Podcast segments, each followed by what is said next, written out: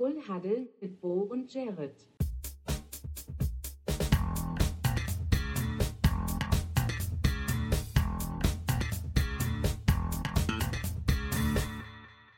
Full Huddle mit Bo und Jared. Moin, gute Liebe, herzlich willkommen zu Full Huddle, eurem Sportcast hier auf äh, Spotify. Mein Name ist Bo, ich bin nicht alleine hier. Ich begrüße meinen wunderbaren Co-Host Jared mit einem einfachen Full.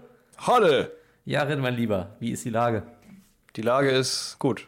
Die Lage ist, gut. Ich bin ein bisschen, wir sind ein bisschen reinge also ich fühle mich ein bisschen reingepoltert in diesem Podcast. Ich mich auch. Aber wir uns gerade einfach nur so ein bisschen unterhalten haben, so casual und jetzt auf einmal sitzen wir da und man ist quasi so on air, das on air Zeichen blinkt. Ja. Wenn nicht visuell hier im Zimmer, dann zumindest in meinem Kopf drin. Die Booth ist on. Und die Booth ist on, genau. Wir sind live dabei, das Gefühl zumindest. Kann ja zum Glück noch genug schneiden. ähm, aber ja, ich äh, fühle mich auch irgendwie so ein bisschen äh, ja, weiß ich nicht, so ein bisschen ermüdet, ermattet durch dieses komische Wochenende, durch dieses komische Football-Wochenende. Hauptsächlich bin ich aber auch müde, weil ich natürlich wieder am Sonntag auf einem Konzert war. Ja, wie und, auch sonst. Äh, gar nicht wirklich NFL geguckt habe, ja, wie auch sonst. Wo soll ich auch sonst sein an einem Sonntag? äh, natürlich beim Konzert. Nein, am liebsten wäre ich vom TV gewesen. Wobei ich muss echt zugeben, aufgrund dieser äh, Spielsituation und wie dann nachher auch die Vikings performt haben, war ich doch ganz froh, meinen Abend wenigstens sinnvoll genutzt zu haben und nicht, ähm, ja, resigniert vom Fernsehgerät, weil ich wahrscheinlich währenddessen eingeschlafen wäre, egal welches Spiel ich geguckt hätte zu dem Zeitpunkt wahrscheinlich. Wobei, naja, so ein paar Highlights gibt's, aber naja, so, da kommen wir später nochmal drüber zu sprechen.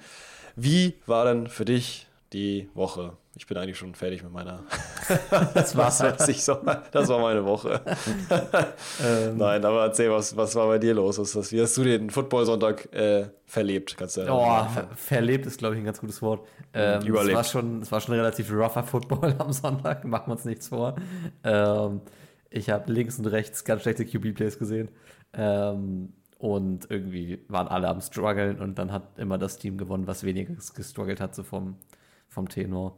Also footballmäßig war es, glaube ich, keine gute Woche. Einfach, hey, überhaupt nicht. also ich kann mich teilweise, ich saß wirklich hier beim, beim Highlight, ich habe hab dann die ganzen Highlights nachgeguckt mhm. und saß hier wirklich und habe mir dann irgendwann die Kapuze über den Kopf gezogen und saß hier wirklich und war echt teilweise entsetzt und habe dann auch fünf, sechs Mal zurückgespult, weil ich dachte, das kann doch nicht wahr sein, dass jetzt gerade dieses Play passiert ist, dass er gerade das gemacht hat in der Situation. Ähm, äh, bei verschiedenen, da kommen wir später nochmal, wie gesagt, drauf. Ähm, Gerade was jetzt, ja, in dem Fall war es halt hauptsächlich Mac Jones und Garoppolo, also das halt spielen. Ähm, ja, das, das war ein Gipfeltreffen. Patriots, ja. äh, Raiders, also es ist wirklich, also da bin ich fast vom Glauben abgefallen, was da, was da alles passiert ist. Ich habe es mir auch alles aufgeschrieben. Ähm, aber nicht, nicht wirklich viel anders bei den Titans zum Beispiel. Äh, also es gab leider wenig richtig schönen, äh, richtig schönen Football. Aber trotzdem viel zu erzählen auf jeden Fall. Ja, ähm, was nicht Football betrifft, war die Woche eigentlich eher ruhig. Ähm, es ist rapide gesunken, was die Temperatur angeht. Äh, mhm. Wo wir letzte Woche, glaube ich, noch gesagt haben, es waren irgendwie äh, bis zu 26 Grad. Es ist äh, jetzt extrem runtergefallen. Meine Kollegin kam gestern zur Arbeit, meinte, sie musste kratzen. Ähm, What? Krass. Ja, also hier hat es schon richtig, also noch nicht, noch nicht ganz gefroren, wir waren noch nicht ja. unter Null, aber wir sind so an die Grenze rangeschabt. Also der, mhm. der Herbst äh, macht einen macht einen ziemlichen Sprint Richtung Winter. Der hat richtig Bock, auf einmal geht's los. Ja, das ist bei uns auch. Wir haben hier die Heizung überall aufgedreht, jetzt mittlerweile wieder. Ja, das habe ich jetzt auch äh, gemacht. Und ja, muss einfach sein. Und auch wieder die, also jetzt die Wetter durch, von der Wetter, Wettervorhersage, das nachts eben auch, war hier auch schon die Warnung vor eventuellem Frost, Bodenfrost. Mhm. Und äh, also dementsprechend wieder voll, voll drin im äh, tiefen, dunklen Wetter, wo ich eigentlich noch genau weiß, wie ich hier vor kurzer Zeit saß und meinte, dass ich hier sitze im T-Shirt sitze und schwitze und es draußen warm ist. Jetzt mhm. ist es kalt und herbstlich und ja, die Blätter vor meinem Fenster hier sehe ich schon. Ja, wieder, auf jeden Fall. Wieder mehr, mehr Zeit für NFL, Team, Police, um den man sich verkriechen kann. Genau. Ja, genau, richtig, so ja. sieht's aus. das auf jeden Fall. Äh, ich habe sogar zumindest gerade einen artigen an. So ah, guck. Und äh, ja, trotz genau. dessen, dass meine Mannschaft da nicht so performt hat, aber trotzdem, trotzdem schön. Also es hat auch so ein bisschen Fluch und Segen zugleich, wenn man sich so viel mit verschiedenen Teams beschäftigt, so jetzt wie in dem Fall. Jetzt mhm. ja, äh, ich mich jetzt ja diese Woche quasi mit ähm, acht Teams beschäftigt habe, die nicht die Vikings sind. ähm, ich aber sagen muss, dass äh, teilweise, und damit inkludiere ich auch trotzdem die gerade von mir ein bisschen gebashten äh, New England Patriots und Raiders, äh, gar nicht so viel schlechter äh, waren oder gar nicht so viel, ja, doch gar nicht so viel schlechter waren, als die äh, Vikings gespielt haben. Von daher. Das ist ein, das ist ein mieses Gefühl wahrscheinlich. Ist ein mieses Gefühl, ja. ja. Bisschen traurig, aber ja. vielleicht eben auch dann in dem Moment der Wind der Veränderung. Hm. Ansonsten, äh, ja, war ich halt auf dem Konzert, das Lumpenpack, Große Freiheit 36, super schön.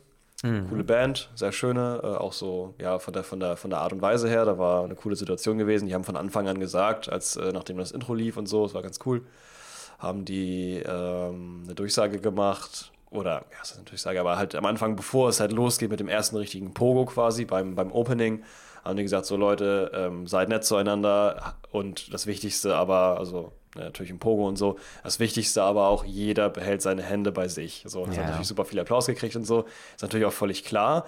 Aber dann kam natürlich, das sagen natürlich immer viele Bands, dann kam aber wirklich die Situation, es wurde tatsächlich jemand äh, begrabbelt. Ja. Und die Menschenmenge, und das hat später auch die Band sehr positiv nach außen getragen, ähm, die Menschenmenge hat dann so ein, so ein Timeout-Zeichen gemacht, so ein klassisches, aber auch halt mhm. so mit den, mit, den, mit den Armen so gegeneinander. So, ich mach's, ich mach's gerade vor, als ob man es sehen könnte. aber leider ist das hier kein Videoformat. Ähm, und hat halt so von wegen so, hier Break, Break, Break. Und dann haben die auch aufgehört zu spielen.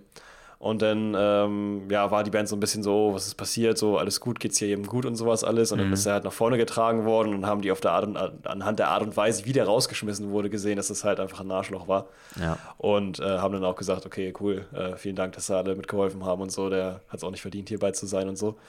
Und das auch sehr klar gemacht, dass es auch eine sehr gute Aktion war und fand ich auch prinzipiell sehr gut dass es immer mehr so ein bisschen auch Einzug hält bei so Konzerten, wie jetzt zum Beispiel bei unserer Lieblingsband ja oder einer der Lieblingsbands Blackout Problems, mhm. die ja auch immer dafür sorgen, dass zum Beispiel eben halt äh, zum Beispiel ein Pogo nur aus ähm, weiblich gelesenen Personen äh, entsteht, die sich manchmal das ja nicht so trauen, aufgrund der Größe oder auch der Körperkondition, ähm, ja. einen richtigen Pogo zu starten, so oder halt ein Moshpit oder sowas. Das ist halt meine Freundin zum Beispiel auch immer sehr begeistert, weil sie auch ähm, nicht, nicht allzu groß ist und äh, jetzt auch nicht kräftig. Und da traut sie sich dann aber immer mit reinzugehen. Also die Blackout Problems Konzerte da dann natürlich immer für jeden dann eben eine super Erinnerung. Und das fand ich ganz schön. Ja, nee, das finde ich auch immer ganz gut. Und äh, ich meine, fairerweise macht es ja irgendwie auch Sinn. Ich würde jetzt auch nicht in den O-Line-Moshpit reingehen. Ähm, da würde ich auch nicht überleben, deswegen. Nee, keiner. Dann, so ein bisschen zu trennen ist dann auch, auch äh, ganz nett und dann das einfach für alle nochmal so zu machen. Finde ich auch mal sehr, sehr sympathisch. Ja, ist es auch. Das ja. War, ja, ist aber eigentlich das Highlight so meiner, also ich kann mich jetzt auch falsch erinnern, ähm, Highlight so meiner, meiner Zeit. Doch, doch, nee, Quatsch, was, was sage ich denn? Was sage ich denn? Ich war noch, ach so, ich war ja noch auf einer Convention, auf einer Game und äh, Game, Anime, was weiß ich was, die Polaris Convention, wer es jetzt hört ah, und ja. äh, in Hamburg wohnt, der kennt es wahrscheinlich in Messehallen. Ähm, da sind wir reingekommen, obwohl es ausverkauft war. Habt ihr euch reingeschmuggelt? Ähm, was habt ihr gemacht? Das kann ich jetzt, glaube ich, nicht on nicht erzählen, aber äh, wir sind auf jeden Fall drin gewesen. Äh, ist auch schon genug, dass ich es schon angedeutet habe. Mhm. Aber äh, es war sehr schön, war sehr interessant. Ich war das erste Mal auf so einer Convention und es hat sehr viel Spaß gemacht. War richtig cool und ähm, viele Eindrücke mitgenommen und auch irgendwie spannend, da so die, diese Leute wie halt Gronk zum Beispiel mal live zu sehen. Oder, ähm, boah, was war noch da hier? Keine Ahnung, wenn man das aus diesem Kosmos kommt, irgendwie weiß ich nicht, da gibt es ja verschiedene Personas, die da eben bekannt sind und die waren eben alle da, waren aber andersrum auch so viele Spieleentwickler da und mit denen mal so zu reden, weil die ja meistens ihr Spiel präsentiert haben, auch so Indie-Entwickler mhm. vor allen Dingen.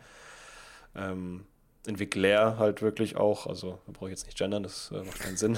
wirklich nur Männer gewesen.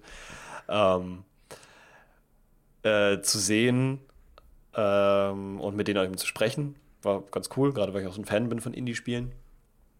Und ja, war, war ganz spannend, interessant, ein bisschen Merch mitgenommen und so. Cool. Und ja, das war, das war das nächste Ding, aber ansonsten, äh, ja, sage ich jetzt einfach, lehne ich mich mal aus dem Fenster und sage, es war, war, nicht viel mehr, aber es hört sich bei, bei dir an, auch an, als wäre gar nicht mehr wirklich viel mehr gewesen, oder? Nee, äh, kleines Highlight war, dass wir jetzt äh, unser Comic released haben ähm, oh. auf, äh, auf meiner Arbeitsstelle. Das ist ja irgendwie, äh, ich arbeite regulär eigentlich so in dem Master mit drin als Coach, aber ich mache irgendwie auch super viele Nebenprojekte mit. Ähm, was ganz cool ist, und da war eines dieser Nebenprojekte jetzt ein Comic, den wir jetzt fertiggestellt haben, der wird jetzt gedruckt. Und ähm, cool. Ja, es ist der von, also ich habe die Geschichte geschrieben und das alles irgendwie so ein bisschen textmäßig zusammengefasst und dann hat es illustriert derselbe äh, Mensch, der die Ritter Kokosnussbücher macht, falls du das Oha. was sagt. Ja, sagt mir, also nee, sagt nicht, mir was. Nicht, nicht, nicht, der Ritter, der Drache Kokosnuss, so rum. Ach so, der Drache, nee, das sagt mir nichts. Äh, der Drache Der Ritter, der Kokosnuss kenne ich. Ja, das ist ja der, das ist ja der Monty Python. ja, das stimmt. Ja, ähm, das war wahrscheinlich nicht. Nee, aber das ist ja cool geworden und das, äh, das freut mich, wenn ich das äh, physikalisch das erste Mal in den Händen halten darf und dann, ähm, ja, das sind immer so wow, coole, coole Nebenprojekte. Cool. Ja. ja, auf jeden Fall, sehr schön, cool. Für, ja. äh, Glückwunsch dafür. Danke, danke. Aber das Lass sind mal ein paar Likes da, Leute. Poggers in Chat. Poggers. Poggers. Ja, genau. sehr gut. Cool. Klingt doch gut. Das war noch neben dem Platz, war zumindest, wenn dann das äh, Football, äh, Football-Wochenende so an sich nicht allzu erfolgreich war, war zumindest dann das. Das sehr schön. Weil ich ja. glaube, ich glaube, und damit äh, stelle ich okay. auch eine Vermutung an, dass du vielleicht auch nicht unbedingt so viel Spaß gehabt hattest dabei, deine Lieblingsmannschaft zu beobachten beim Footballspielen. Oh, ich weiß nicht. Ich hatte ich hatte phasenweise Spaß und phasenweise hatte ich, äh, hat es sich angefühlt wie so ein ewiger Nimbus. Kann ich verstehen. Kann ich verstehen. Kennst du, äh, kennst du dieses, doch, das kennst du bestimmt, dieses Wo ist Was? der latest Shit-Meme? Das ist äh, von, aus, aus, aus so einer Bauhaus-Doku. Und ähm, nee, da ist einer der, einer der, ich weiß gar nicht, ob das ein Kunstprofessor oder sowas ist. Und äh, der kommt in so eine Ausstellung von seinen Studenten, glaube ich, rein und fragt dann, wo ist der Merger? Wo ist der Fashion? Wo ist Musik? Wo ist Architektur? Ich sehe so ein paar Prints, ich sehe ein paar Poster, aber das ist es doch nicht. Das ist doch nicht Bauhaus. Und so habe ich mich, oh, ich mich beim, ja. beim äh, Gucken der Seahawks gefühlt, weil. Ähm, das sind doch nicht die Seahawks. Nee, das sind doch nicht die Seahawks. Wo sind hier, wo sind hier Jet Sweeps? Also, wo sind hier, weiß ich nicht, wo sind hier Short Routes? Wo sind hier Title ja. Plays? Ich sehe nee, da, ich seh da, so, so, ich da so ein paar Deep Balls sehe ich da und so ein paar, weiß ich nicht, so ein paar Stacked Box Runs, aber das ist doch nicht. Das ist doch nicht ja. Seattle. so das ist Stick and Play. ja, ähm, das ist, äh, wenn man, keine Ahnung, Rookie-Quarterback oder generell eine ganze Rookie-Mannschaft versucht irgendwie zu unterhalten, indem man einfach die ganz normalen Spielzüge nutzt. Ja. Wobei ja, das so. eigentlich ja nicht der Fall ist. also, ich weiß nicht. Ja, Ganz, wollen wir in das äh, Thema direkt reingehen? Willst du, willst ähm, ich würde erstmal, ich würde erstmal, damit werde ich jetzt meiner, äh, meiner Aufgabe als äh, Rotfadenmann, weil ich jetzt wieder möglich, die Möglichkeit habe. Ich bin diesmal nicht so. Letztes Mal war ich, glaube ich, sehr müde, glaube ich. War ich, Mal? ich bin oft sehr müde bei Podcastaufnahmen. Dieses Mal möchte ich äh, meiner, äh, was weiß ich was, auf jeden Fall will ich dem gerecht werden und will sagen, NFL News ist das Erste, was wir machen müssen. Ah, bevor okay. wir jetzt direkt in die Games reingehen. Da würden wir sagen, was, was ist so los überhaupt? Vielleicht auch die Injuries. Ich weiß nicht, was immer als erstes besser ist. Ich finde immer die Injuries sehr interessant, teilweise wenn es wichtige Injuries sind.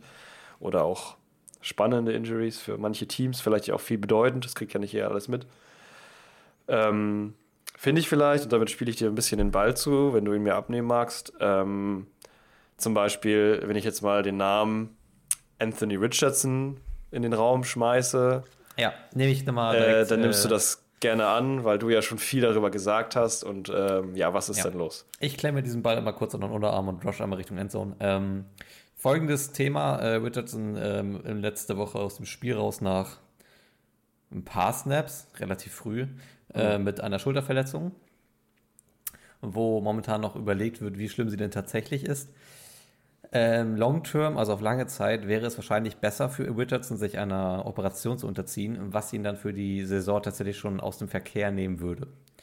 Und äh, yes. das steht gerade zur Debatte. Ich glaube, es wird ihm von Franchise-Seite aus sogar schon empfohlen, diese Operation vornehmen zu lassen. Ähm, ich glaube aber, der Agent hat jetzt noch keine, kein offizielles Statement von ihm abgegeben, Zeitpunkt jetzt. Ähm, ich denke, dass er es tun wird. Mhm. Weil, ähm, ja, also macht einfach irgendwie Sinn, wenn du jetzt noch ein junger Quarterback bist, äh, die Verletzung jetzt irgendwie so halb ausheilen zu lassen, wieder zu spielen, dann vor allen Dingen wieder so zu spielen, wie es Richardson jetzt die ersten Wochen gemacht hat, dann kannst Richtig. du dann, nee, kannst du knicken. Ähm, von daher lieber zum Spezialisten gehen, das Ganze einmal ordentlich aufbreiten lassen. Und ähm, ja, bisschen schade, dass es dann das jetzt diese Saison wahrscheinlich von Richardson schon gewesen sein wird. Ähm, prinzipiell bei den Colts sind sie ja mit Minshew eigentlich gut aufgestellt, was den Backup angeht. Minshew war dieses Wochenende aber auch echt nicht gut. also, also das, nee, das, nicht. das trifft auf viele Quarterbacks dieses Wochenende zu. Ich, äh, es gab wenige, die die wirklich überzeugt haben. Und äh, Minshew hat eigentlich äh, also ein relativ schlechtes Spiel ab, abgeliefert. Und äh, das war wieder mehr so, das war so ein Reality-Check, warum er dann eigentlich doch ein Backup-QB ist und nicht äh, irgendwo eine größere Rolle spielt. Wenn man da mal ganz ehrlich sein will.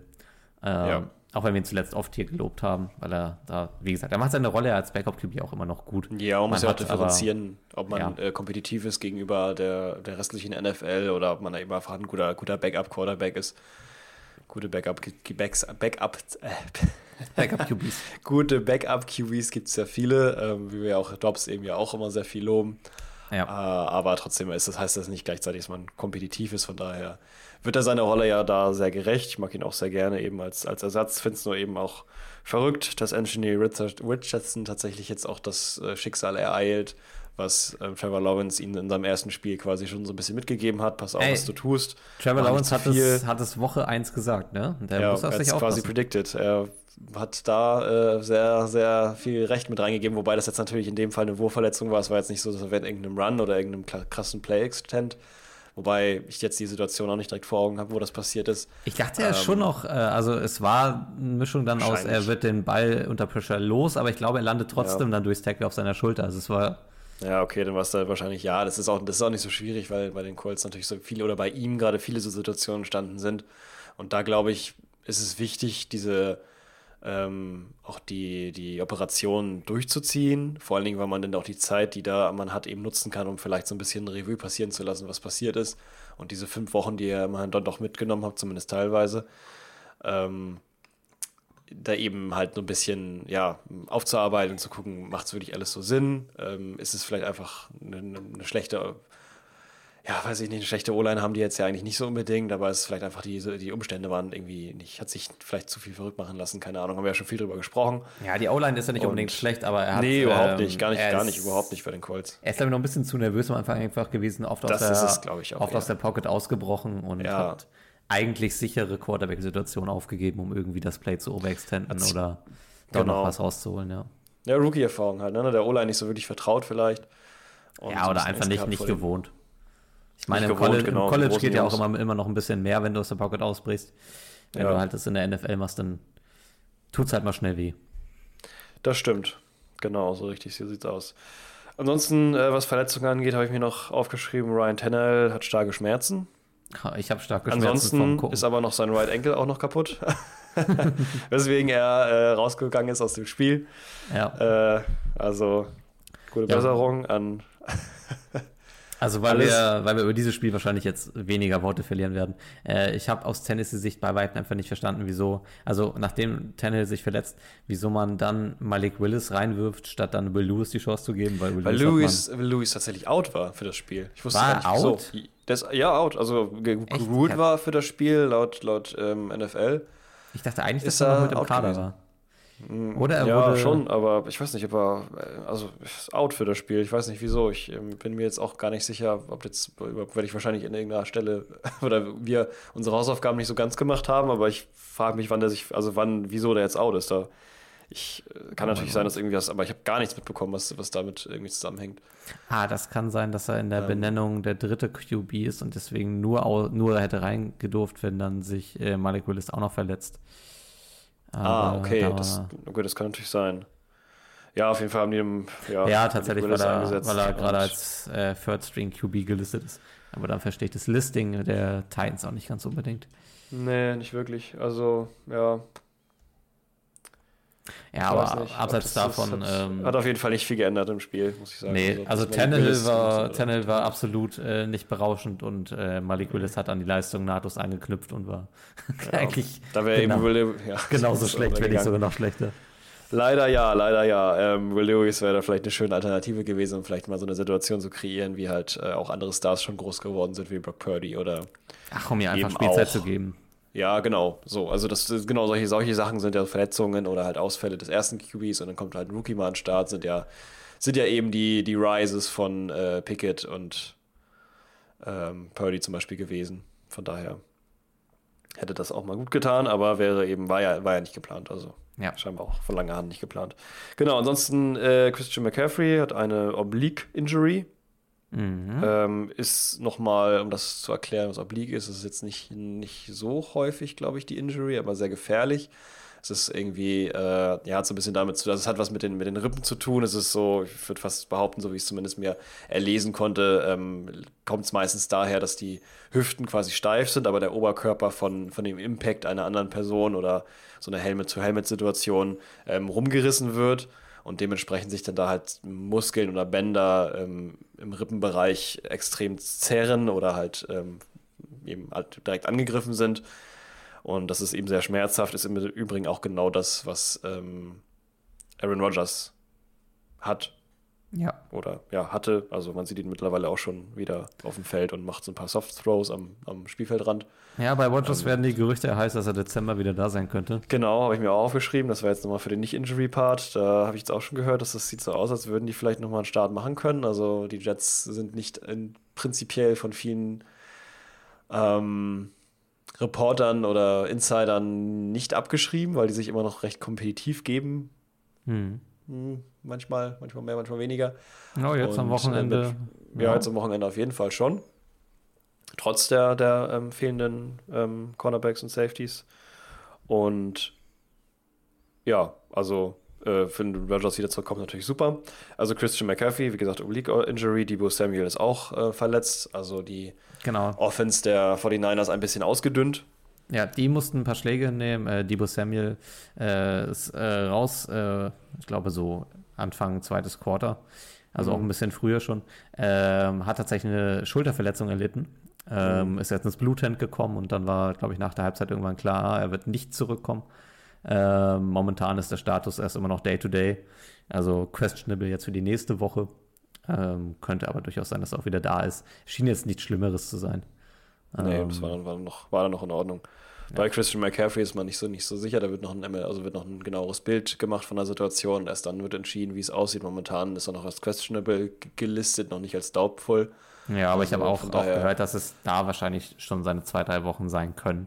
Das kann, kann gut sein, ja. Also es ist, äh, ist auf jeden Fall möglich und man muss ja eben auch aufpassen, gerade bei Christian McCaffrey, wobei der sich jetzt sehr gut gehalten hat bei den 49ers, natürlich auch ein Mensch ist, der den Verletzungen nicht fern ist. Wobei das jetzt eine Art von Verletzung ist, die, glaube ich, vorher noch nicht unbedingt äh, so in seinem nee, Repertoire zu finden war. Ich glaube, die ist neu, Also, ja, denke ich auch. Ähm, also das seinem, ist äh, relativ stabil.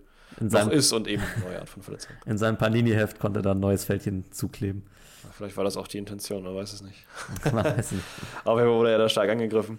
Genau, ähm, dann ja, können wir von der Injury-Liste meinetwegen auch schon weggehen. Ich habe mir noch ein paar andere, aber die sind jetzt nicht so interessant. Wobei, also den einzigen, ich habe mir noch der Sean Watson aufgeschrieben, dass der out ist, aber das weiß ich gar nicht, wieso ich das aufgeschrieben habe. Wahrscheinlich war da so ein bisschen, ähm, ja, vielleicht wollte ich da einfach nur mal was zu den Browns sagen, weil ich sonst nie tue.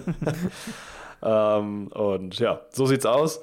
Ansonsten, genau, die, den, der äh, andere News-Part für alles mögliche andere. Hast du irgendwas noch, was fernab von Injuries ist, was du irgendwie noch gerne los möchten werden, äh, los, loswerden mhm. möchtest, bevor wir zu den eigentlichen Spielen kommen? Ähm, ja, kurz bevor wir zu den einzelnen Spielen kommen, äh, wir haben äh, jetzt erlebt, dass wir keine ungeschlagene Mannschaft mehr in der NFL haben, wenn ich mich ja. jetzt nicht vertue. Ähm, Nein, das ist genau so, ich sehe gerade dick vor mir, Zero Undefeated Teams. Genau, ähm, waren beides sehr überraschende Ergebnisse. Ähm, die 49ers äh, stolpern in Cleveland äh, in einem Spiel, was sehr eng war und äh, mhm. mit einer sehr, sehr, sehr starken Cleveland Browns Defense. Ähm, ja, Props gehen raus. Die ich wahrscheinlich in, in einem NFL-Ranking gerade irgendwo in Richtung Top 3 platzieren würde. Die ja. ist wirklich, die ist wirklich top stark. Eindeutig, eindeutig, ja. Und ähm, das war, glaube ich, auch so das erste Spiel, wo man richtig gesehen hat, dass ein Brock Purdy auch mal so richtig unter Probleme gesetzt wurde und mhm. ähm, richtig Wachstumsschmerzen erleiden musste. Ja. Also sowohl was halt seine, seine Topspieler anging, ich meine, dass dann McCaffrey und äh, Debo Samuel beide raus sind, ist natürlich erstmal ein Schlag für die Offense. Mhm. Ähm, aber es ist ja nicht so, dass die 49ers dann keine Waffen mehr hätten. Ich meine, du hast äh, mit äh, Brandon Ayuk immer noch einen Top-Receiver. Du hast eigentlich ja. noch Kittel, der einer der besten Titans das stimmt. wahrscheinlich. Kittel auch sehr, sehr wenig involviert.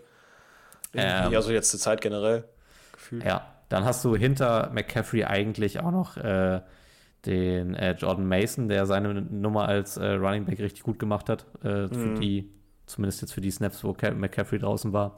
Also es ja. ist nicht so, dass der den 49ers danach Waffen fehlen sollten. Ähm, trotzdem, also die Browns Defense hat das stark gemacht. Purdy hat dann dementsprechend kein gutes Spiel abgeliefert. Um es jetzt einfach mal so runterzubrechen. Ja, ähm, das ist so. Aber ja, ist natürlich auch ein krasser Scheme-Wechsel, wenn man äh, rübergeht zu den, weil man sieht es ja ziemlich oft diese Screen-Pässe, die dann äh, genutzt werden, um Christian McCaffrey eben so ein bisschen zu füttern.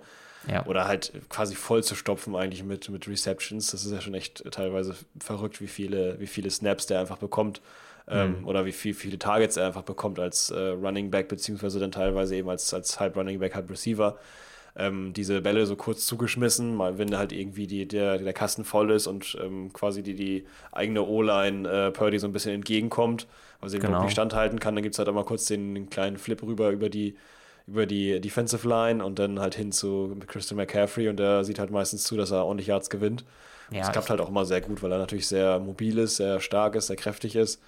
Ja, und, und vor allen Dingen äh, auch immer die Lücken findet, ne? Also ich ja, glaube genau. jetzt der, der gesamte erste 49ers Touchdown Drive ähm, ist eigentlich so auf McCaffreys Schultern passiert. Total. Auch wenn total. er dann, dann am Ende den Touchdown nicht selber erzielt, aber ähm, den ganzen Drive über fütterte ihn Trotzdem, eigentlich nur. Ja, genau. Und dann, dann halt davon wegzukommen und dann doch zu, zu, so einer, zu so einer Offensive einmal zu werden, die halt ähm, dann auf einmal jetzt eben nach sechs Wochen mal äh, sich so ein bisschen davon wegentwickelt und eher mehr so ein bisschen die tiefen Dinger machen muss oder ein bisschen weiter halt so ja irgendwo hinter die hinter die First Down Markierung oder zumindest ähm, ja irgendwo so zwischen zwischen Scrimmage und ähm, First Down Markierung irgendwo da die, die Möglichkeit zu finden, gerade bei so einer starken Defense halt sehr schwierig.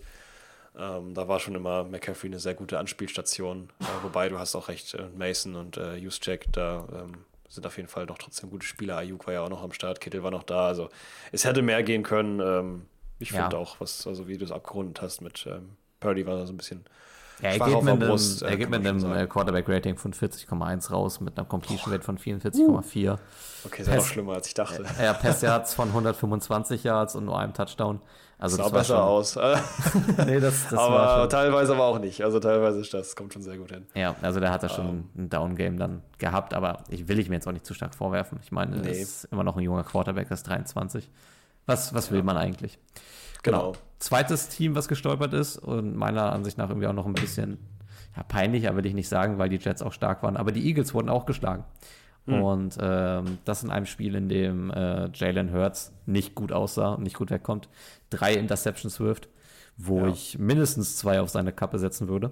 Ähm, und ähm, insbesondere auch äh, dann die letzte Interception ist extrem ärgerlich, weil daraus dann der Touchdown-Drive von Brees Hall resultiert und damit die Jets tatsächlich gegen die Eagles gewinnen lässt, was äh, einem, glaube ich, eine ganze Menge Geld beschert hätte, wenn man darauf Geld gesetzt hätte. Wahrscheinlich ähm, schon, ja. Also, ich glaube, vor allem, weil es die ganze Zeit nicht aussah, ne? Also, es war ja die ganze Zeit eine Führung von den, eine ganz klar, glasklare Führung von den, von den Eagles und dann auf einmal zum, zum Schluss im vierten Quarter, boom. Ja, ja nicht, nicht, nur, nicht nur, äh, also im vierten machen die Jets dann natürlich die Führung, aber die ganze zweite Halbzeit machen die Eagles ja eigentlich gar nichts mehr. Also, ja.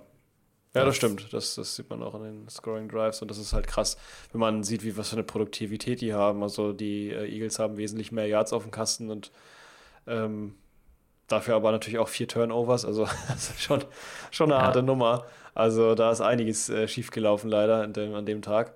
Mhm. Ähm, ja, das kann man als Ausrutscher sehen, würde ich sagen, weil das äh, anders fast schon gar nicht zu erklären ist, weil es ja kein, ganz sich keine schlechte Mannschaft ist. Ähm, na, Oder halt Quatsch. eben einfach nur eine sehr starke Defense gespielt. Wobei ich meine, da auch die, die äh, Jets eigentlich auch gerade recht ausgedünnt sind durch eben Verletzungen, meine ich zumindest. Bin ich mir so auch nicht so ganz sicher. Hm, äh, ja, ich dachte jetzt keine, keine. Ja, ich glaube, ich glaube, äh, zumindest Gardner, äh, Ah, stimmt. Ich äh, schon mal durcheinander gebracht, Gardner Johnson. So nee, Source Gardner. Äh, so Source Gardner. Aber ich glaube, Source Gardner, ist doch Source Gardner, genau. Da habe ich schon mal irgendwann in irgendeiner Podcast-Folge habe ich immer unglaublich durcheinander gekriegt. Ja. Äh, Source Gardner zum Beispiel fehlt, so das ist jetzt einer, den, den da mache ich jetzt fest, aber es sind noch mehr. Ähm, doch noch einer mindestens andere, an, an, anderer Cornerback, der aber auch sehr viel Produktivität vorzuweisen hat, der aber in dem Fall auch ja, DJ nicht dabei Reed war, ist. war glaube ich, auch out. Genau, so. Ja. Perfekt. Wobei Reed kein Cornerback ist, glaube ich, ne, oder? Ist das nicht der, der Right Cornerback? Bin ich da gerade äh, falsch? Dann doch, okay, ja, meine ich doch, dann war ich doch richtig. Ähm, doch, doch, DJ Reed ist der Cornerback, genau. Genau, ja, dann komm, mal, war ich doch richtig. Guck mal, sehr schön. Guck mal, da weiß ich zumindest die Namen nicht, aber zumindest so ungefähr, um was es geht. Ähm, trotzdem auch, also defensiv einfach eine gute, gute Leistung von den äh, Jungs da. Hm. Ja, zu genau. Recht gewonnen. Und zu Recht gewonnen eben. Auf jeden Fall. Äh, und mal gucken, wie es dann weitergeht mit denen. Äh, ist auf jeden Fall sehr interessant, dass die jetzt auch geschlagen sind und dem Miami nicht alleine da steht mit einer, mit einer, ja, mit einem, einem Loss. ist jetzt bei den Eagles und bei den 49ers auch so. Genau, und ja, das Einzige, was ich jetzt noch immer stehen habe, ist halt, äh, dass neben dem, was du gerade sagtest, dass Christian McCaffrey ein kleines Panini-Album hat mit seinen Verletzungen, hat, glaube ich, äh, Tyreek Hill ein Panini-Album mit Geldstrafen. Oh ja, also stimmt. Er hat seinen ganzen Geldstrafen. Oh, aber über, über die will ich Socke kurz getragen. reden, ähm, weil die habe ich ja live gesehen. ähm, ja. Er hat ja ähm, eine Penalty gekriegt jetzt äh, für, was war das? Äh, ich Taunting. musste genau über, ja, Taunting, genau. Also, ja. Genau, also um die Bezeichnung ging es. Ähm, das Taunting hat er gekriegt, weil er nach seinem äh, Touchdown-Play ähm, eigentlich was ziemlich Witziges gemacht hat. Er hatte wohl, ich glaube, es war ein Homie von ihm, ähm, der stand hinter der Endzone und hatte so ein bisschen den Drive gefilmt und ähm, hatte gerade dann bei dem Play ein Video laufen, wo äh, Hill einen Touchdown-Pass von, äh, von Tour bekommt und äh, halt den Touchdown macht. Und ähm, Hill hat das, ich weiß nicht, wie die das sich abgesprochen haben, aber hat das halt gesehen, dass sein Homie das gerade filmt, hat ihm sein, Hand, hat sein Handy in die Hand genommen und dann halt ein Salto gemacht, während er das gefilmt hat. Und ähm, das wurde als Taunting gewertet, weil, weiß ich nicht, NFL steht für No Fun League. Ich weiß nicht. Also, ja, es ist too little celebration, too high celebration. Ja, keine so. Ahnung. Ähm, fand ich irgendwie ziemlich lächerlich und das auch das zu bestrafen. Ähm, irgendwie verschwimmt die Grenze zwischen was ist ein angemessener Jubel und was nicht. Ich habe ja, äh, ich hab das gerade sowieso. Jeder, jeder Receiver muss irgendwie mit den, mit den Leuten so einen komischen TikTok-Dance machen, damit, damit das genug Celebration ist. Aber wenn man mal irgendwie ein bisschen was mehr versucht, dann, dann ist es halt ja, Ich weiß nicht. Also es gibt ja, gibt ja viele verschiedene Sachen ähm, die irgendwie, also weiß ich nicht. Und ich meine, Dix hat kein Taunting dafür bekommen, dass er in die Zuschauer gerannt ist und zwei Bier geklaut hat und dann äh, irgendwie auf dem Feld, keine Ahnung, über sich gekippt hat. Ich weiß es nicht mehr ganz genau. Hat er doch. nicht gekippt, aber doch. er hat auf jeden Fall zwei Bier geklaut. Äh, ich glaube, ich glaub, es wurde nicht Taunting bestraft. Er hat trotzdem Strafe für die, für die Bieraktion bekommen. Ja, okay, guck mal, ist auch gut so. Ähm, aber ja, also genau, das, ist, das war die eine Taunting-Strafe. Dann sammelt er nämlich nicht, nicht nur Geldstrafen, sondern auch Taunting-Strafen, weil er hat äh, noch eine Taunting-Strafe gehabt, auch äh, in dem Spiel. Und das war das eigentlich absurd, weil dafür hat er eine 11.000 Dollar Strafe noch gekriegt im Nachhinein. ähm, nicht für dieses, dieses Video, sondern dafür, dass er, ähm, während er den Ball in der Hand hatte und in die Endzone gelaufen ist und ziemlich klar wurde für ihn, es holt ihn keiner mehr ein. Es wird ein Touchdown, hat dann dem Defender ein Peace-Zeichen gezeigt und es wird so ah, reingelaufen. Doch, das habe ich auch gesehen. Und das war, das war äh, dann nicht nur ein Taunting, sondern auch nachher im Endeffekt eine, eine Geldstrafe von 11.000 Dollar, obwohl, Oh, das muss man auch erwähnen, bei Madden zum Beispiel, ich meine, das hat jetzt mit den NFL-Regeln so nichts zu tun, aber bei Madden ist das ein mhm. normaler Move von ihm, den man da machen kann, ja. äh, dieses Peace-Zeichen zu zeigen. Das heißt, es ist legit. Es ist ja nicht so, dass es illegal ist oder so und es ist ja auch eigentlich nicht so schlimm, aber es war trotzdem Taunting. Habe ich mir das und eingebildet oder, oder war das nicht sogar mal ein Madden-Cover? Also ich das glaub, kann sein, ja, das kann sehr gut sein. Also ich äh, meine das auch gelesen zu haben, dass das ein Madden-Cover sogar mal war. Äh, das ist natürlich ziemlich, ja, es ist auch eine coole Geste doch, irgendwie. Doch, ich meine, wenn du weg war, bist, bist du weg. Ja? Das war 2019 war das sogar ein Madden-Cover, sein, sein ah, als er, noch bei den, als er noch bei den Chiefs war. Also, Stark. ich weiß auch nicht. Ähm, die NFL ist da irgendwie sehr, sehr unsicher, was sie, was sie von den Spielern haben will. Ja, das ist halt irgendwie, kommt, kommt immer mehr, mehr raus. Fand ich sehr interessant, das wollte ich noch in den News-Part unterbringen. Das war so. Ja, ganz spannend, aber ähm, mehr habe ich da jetzt auch nicht mehr zu. Das ja. war eigentlich so das Spannendste, was sonst was passiert ist bei diesem, bei diesem nicht sehr, sehr ereignisreichen äh, NFL-Sonntag. Mhm. Äh, zumindest aus, aus meiner Sicht. Und ja, dann können wir sonst auch gerne, gerne rübergehen äh, an die, oh. an die richtig schöne oh. Arbeit. Jetzt ist die Frage, was, was willst du, Elend oder Leid? Also da muss ich jetzt entscheiden. Was wäre denn Elend? Also ist nicht beides Elend und Leid? Ja, sage ich ja, deswegen, was willst du haben, Elend oder Leid? Im Endeffekt kann man ein gutes Spiel, aber das würde ich, würd ich vielleicht, naja, vielleicht macht man, also ich weiß nicht, man muss sich ja auch irgendwie bei Laune nee, halten. Über Cowboys ja ein Spiel halt, zuletzt. Ja, okay. Ja, lass einfach mit Seahawks Bengals anfangen, dann habe ich es. Hab ja, genau. Achso, genau, da kannst du doch viel erzählen. Ja, genau. Dann fangen wir damit an und dann, ja, genau. Das, ist, das hätte ich jetzt gesagt mit den London Games, weil die als erstes von der zeitlichen Reihenfolge, aber nee, komm. Das ja, ist komm. jetzt, das sei uns gegönnt, dass wir jetzt ein bisschen jetzt so Spaßreihenfolge machen. Genau. Wir, so. wir gehen jetzt ein bisschen also, rein. Wir sind in Paycor Stadium in Cincinnati, Cincinnati. Baby. Ähm, Cincinnati Bengals, Seattle Seahawks. Äh, ein Spiel, auf das man sich, glaube ich, gefreut hat. Also ich habe mich drauf gefreut. Ja, okay, ähm, also ich mich auch, ja. Einfach weil es, äh, also jetzt vom, wenn man die beiden Namen liest, verspricht es erstmal irgendwie schön Offensiv-Football mhm. und ähm, irgendwie ein bisschen Spannung. Und ähm, was man dann gesehen hat, war eine ziemlich äh, frustrierende äh, Partie aus Sicht von Seahawks-Fans. Ich weiß gar nicht, wie Bengals-Fans dieses Spiel wahrgenommen haben, ähm, weil ich fand die Bengals auch alles andere als überzeugend. Ähm, aber komme ich gleich im Detail noch ein bisschen drauf. Ähm, letzten Endes äh, verliert Seattle dieses Spiel äh, 13 zu 17. Ähm, um das mal ein bisschen runterzubrechen, äh, starten äh, die Seahawks mit einem wunderbaren Drive äh, und einem Touchdown in das Spiel hinein. Äh, Kenneth Walker vollendet den Drive, der zuvor eigentlich wirklich, also der eigentlich wirklich fantastisch war. Ähm, zu dem Zeitpunkt hatte ich, das, ja. hatte ich das gesehen. Ich war voll überzeugt davon, dass wir da eine gute Partie abliefern. Einfach weil in diesem Drive einfach alles funktioniert hatte. Ja, ähm, das war ein Sahne-Drive, also besser als nicht, hätten jetzt nicht laufen können. Also dem nee, also, Walker. Da hatte ich doch, top. ich hatte noch gar nichts zu beanstanden an dem Punkt. Ähm, es war super, super. Und äh, ja. Cincinnati, äh, Cincinnati Bang, äh, die Bengals kontern noch im äh, selben Quarter, im ersten, mit einem eigenen Touchdown. Tyler Boyd fängt einen 8-Yard-Pass macht dann irgendwie so einen Hüft-Boogie. Äh, ein bisschen cringe aus, aber. Stiff Hips da ein bisschen zeigen, so, show your hips. Ja, ich weiß nicht, das, das, das hätte man dann als Taunting, hätte man das nee, mal. das ist, das ist genau die Art, wie die NFL das will, so. Ja, ich glaube, ich glaube leider auch, das ist genau das. Alte, gebrechliche Männer, die tanzen. Ja, die irgendwie Hüfte kreisen lassen. Ja, ähm, toll. ja. Ähm, Bengals erhöhen dann auf äh, 7 zu 14, ähm, nachdem äh, Jaboro ein Pass auf Josivis Josivas? Ja, Josivas, ja. Andre, Os, o, Andre, Andre Josivas. Osivaes. Sei uns verziehen, ja. wenn wir ihn ein bisschen falsch betonen. Ähm, uh. Der äh, macht, glaube ich, sogar seinen ersten Touchdown. Ich glaube, es war sein erster NFL-Touchdown. Ja, das war sein erster NFL-Touchdown, genau. Da ähm, hat Joe Burrow noch dafür gesorgt, dass er auf jeden Fall den Ball auch bekommt. Genau. Rookie. Und äh, vor der Halbzeit macht dann äh, Jason Myers noch ein Field Goal aus 45 Yard äh, Entfernung, also ziemlich stark an dem Punkt, mhm. zu einem 10 zu 14. Dann im dritten Quarter macht äh, Jace Myers noch ein Feed Goal, diesmal aus 23 Yards zum 13 zu 14. Und äh, dann wird es arg frustrierend für Seahawks-Fans. Ähm, wir schaffen nämlich nichts mehr trotz großer Red Zone-Präsenz. Und die Bengals mhm. machen dann mit einem einfachen Field Goal aus 52 Yard Entfernung den Deckel drauf zum 13 zu 17. Was jetzt dann auch kein extrem hohes Ergebnis ist. Das ganze Spiel über war eigentlich ein One-Possession-Game und eines, wo wir eigentlich mehrfach die Oberhand hatten. Ähm, ich weiß nicht, willst du erst deine Eindrücke sagen und dann dann ordne ich mich kurz und rante dann ein bisschen los. Genau, ja, bevor du jetzt genau wieder weiter loslegst, ich ja kurz meine Chance nutzen, mhm. ähm, aber kurz dazu was zu sagen. Und zwar, ja, weiß ich jetzt nicht, wo ich anfangen soll. Also ich ähm, finde, dass allgemein die Seahawks am Anfang auf jeden Fall, jetzt gerade der erste Drive, über den wir gesprochen haben, sehr stark, super. Kenneth Walker wirklich richtig gut involviert, äh, richtig Bock, richtig, richtig gut, läuft richtig gut. Zwischendurch finde ich es auch sehr gut, wie verschiedene Receiver involviert. Also Bobo zum Beispiel, Jack Bobo haben wir wieder oh, da Jack Bobo ist so, so, ein, so ein Segen, so ja, ein total. geiler Typ.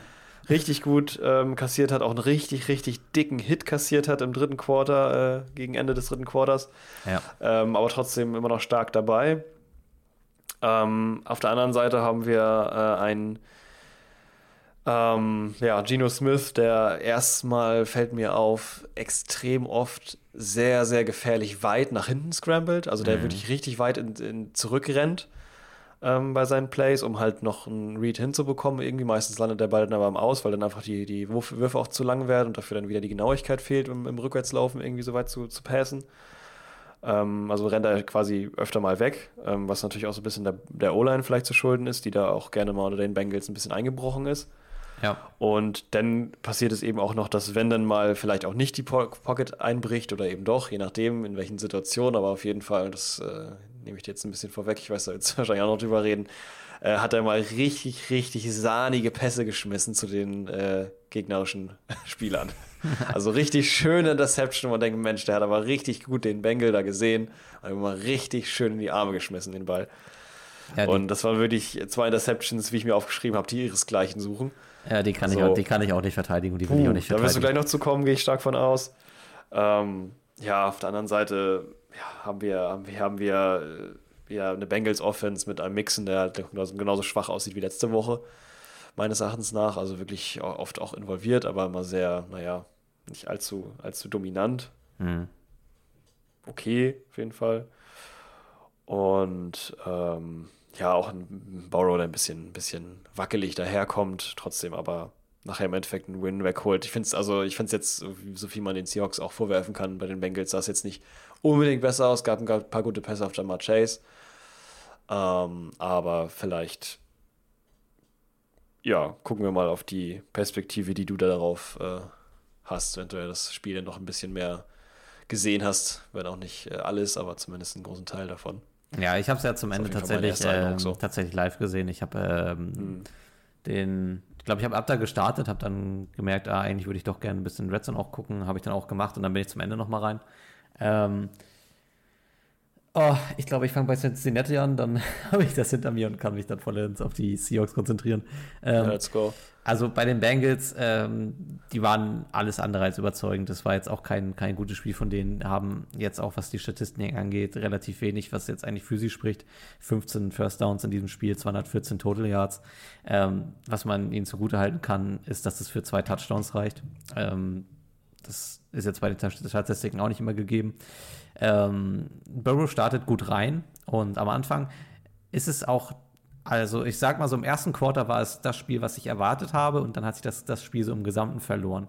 Und ähm, wenn ähm, Cincinnati den, den Touchdown Drive Anfang im zweiten Quarter nicht zu Ende bringt, weil Chase da mit ziemlichen Hot am Start ist, ähm, dann machen die, glaube ich, auch keinen zweiten Touchdown. Unsere Defense hat sich nämlich, das ist das Positive an, an Seattle, vielleicht in diesem Spiel, die hat sich wirklich in dieses Spiel reingefunden. Und ähm, spätestens zur, zur, zweiten Halbzeit hat sie eigentlich Burrow und die Offense in Ketten gelegt.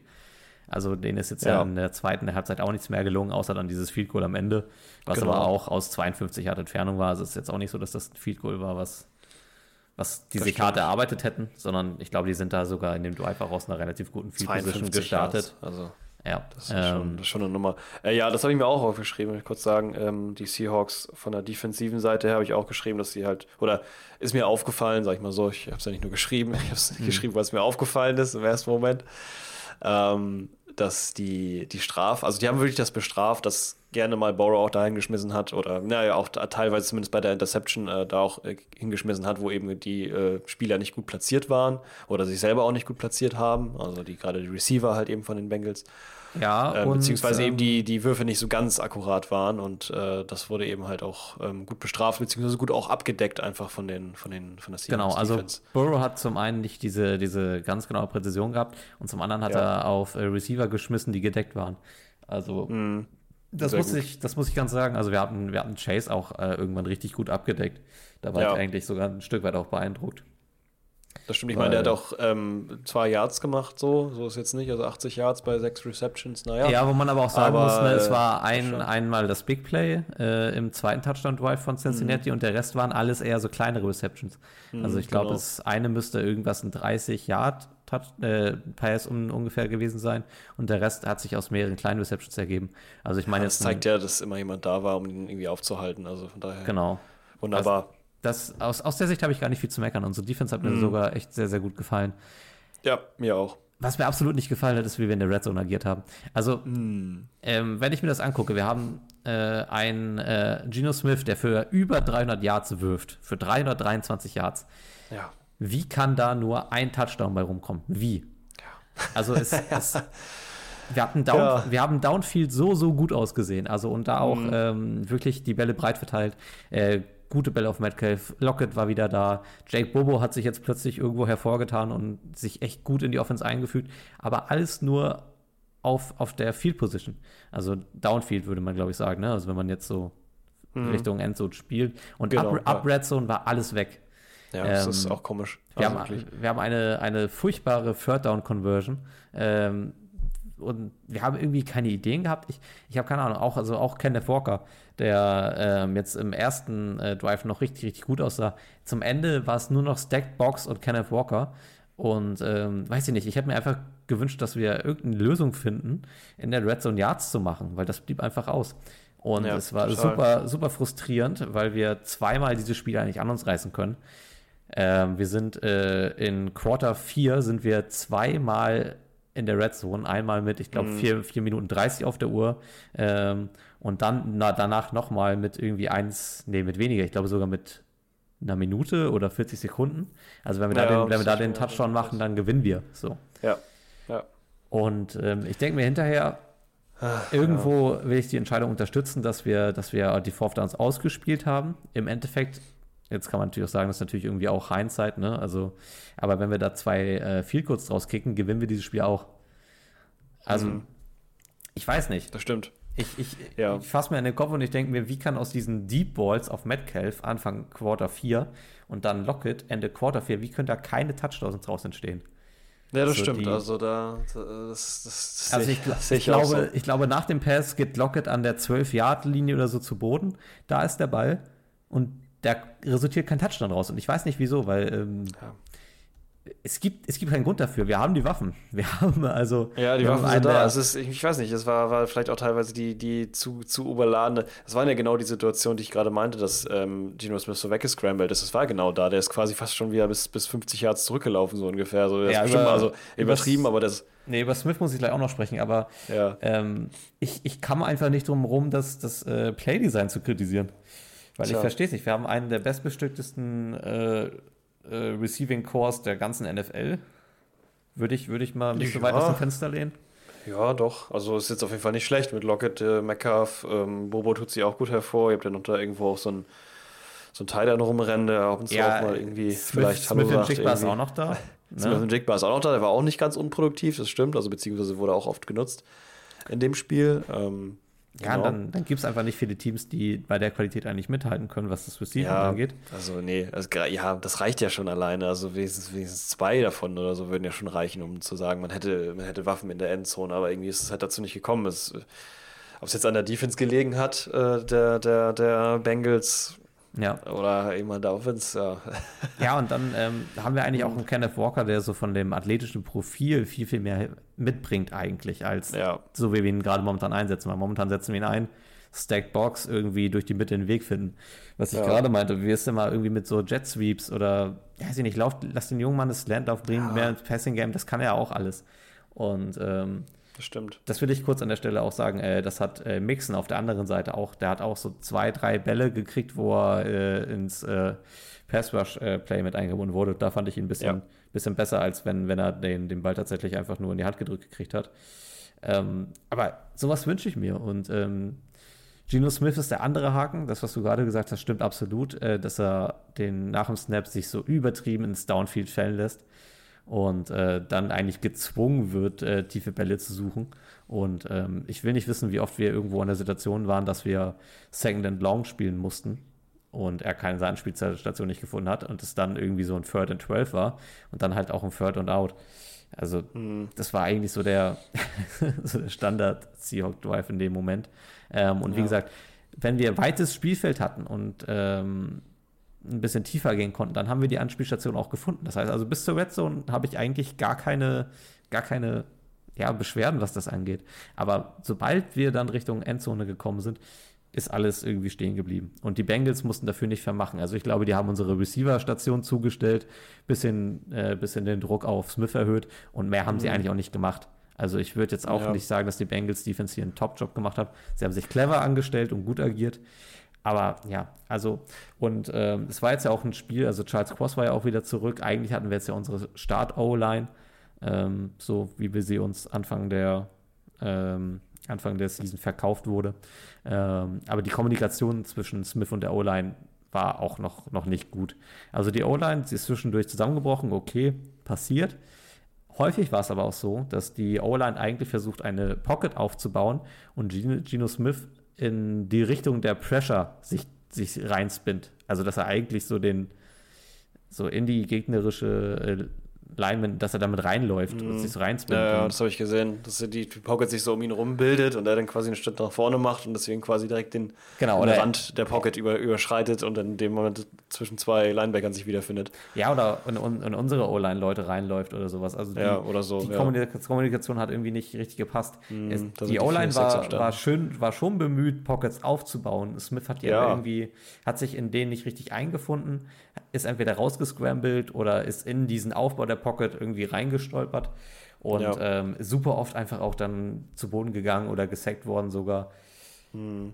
Ja, ja nicht, nicht, nicht gerade wenig und eben auch gerade am Ende, wie du es halt sagst, ne, in der Red Zone ich weiß jetzt halt nicht, ob das vielleicht auch so ein bisschen daran liegt oder wahrscheinlich liegt es auch ein bisschen daran, dass natürlich in der Red Zone das für den Defense auch einfacher ist, weil die natürlich näher aufeinander sind, dass das Feld nicht so groß. Ja, das dass ist da halt eben die halt ihre Qualität ausspielen können und halt eben die Qualität der, ja, der sagen, Seahawks meistens ist die, die, die, tiefen Dinger halt eben auf Lockett beziehungsweise eben DK Metcalf. Ja. Äh, funktionieren da vielleicht dann nicht so gut, ähm, weil, weil die Separation dann halt eben in der Endzone schwierig äh, klappt oder sowas. Da scheint es auf jeden Fall ein Problem zu geben, Struggle, zumindest in dem Spiel, mhm. gegen halt die Defense, die halt da die Pocket eben dick voll voll macht. Und da, ja, genau da waren es ja die Probleme. Die Sacks sind da viel entstanden in der Red Zone. Äh, die guten, guten Deckungen natürlich auch, aber auch ähm, eben diese Scramble-Geschichten, das eben halt aus einem, ja, wie du halt sagst, zwölf Yards vor der Endzone.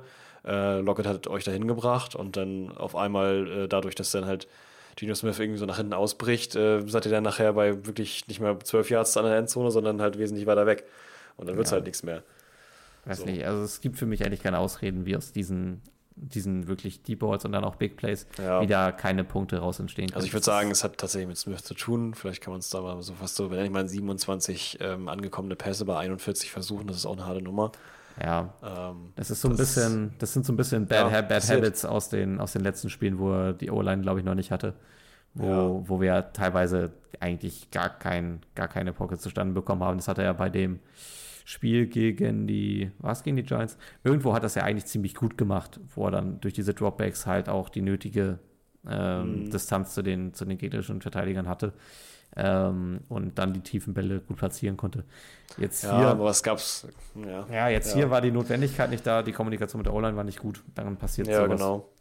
Also ich habe schon vorher so ein bisschen gesehen, dass das, dass das schon in anderen Spielzügen so gemacht hat, wo ich mir teilweise dachte, nein, das kannst du jetzt nicht machen, kannst du nicht so weit zurücklaufen, das ist so super gefährlich. Naja, lässt sich Und wenn er dann wirklich den Ball nicht loskriegt, weil dann gerade wirklich der, der Middle-Linebacker oder Linebacker oder Edge Rusher sich irgendwie gelöst hat oder lass es ein Safety sein, der von hinten angerast kommt, mhm. ähm, der auf ihn zurennt und dann weißt du, okay, wenn das jetzt ein Sack wird, dann ist echt alles vorbei. Dann ja. ist es ein, keine Ahnung, Third und 40, was weiß ich. Ja, und Ganz er, übertrieben. Er hält den Ball das, auch einfach zu lang. Ah, und ja, ich, total. Ich habe das Gefühl, er sucht diesen ganz klaren Read, statt die Bälle mhm. dann auch mal, was ja, was ja auch viele andere Quarterbacks irgendwie sich viel mehr trauen, Bälle zu schmeißen, die dann auch mal richtig contestant sind. Das habe ich in diesem ja. Spiel auch sehr wenig gesehen und das, obwohl wir eigentlich mhm. die Receiver-Qualität haben. Also sowohl ja. Lockett als auch Metcalf. Bei den mhm. anderen beiden, okay, Smith und Jigba und Bobo sind noch Rookie-Receiver, aber bei den anderen beiden bist du ja der sicher, dass das Leute sind, die auch Contestant-Bälle gewinnen können. Absolut. Ja. Also ja, ich mein, auf jeden Fall. Gerade, gerade Metcalf ist ein Freak-Athlet, so. Ja, total. Der, der, wenn, wenn du den einen Ball zuwirfst, der so ein bisschen contested ist, dann boxt er den anderen halt irgendwie, also boxt ihn nicht weg, aber. Ne? Hat er auch gemacht in dem Spiel. auch, dass er nicht den Ball hatte. Ja. da wurde er wieder ein bisschen, da gab es wieder ein bisschen Ärger. Da hat er wieder, wieder ein äh, unnecessary roughness Score gekriegt. Ja, schön. Das, ist, das war wieder richtig, das war wieder Metcalf Prime. ja, da haben die Bengals gesagt, danke wir brauchen 15 Yards, dann gehen wir mal zum McCarver.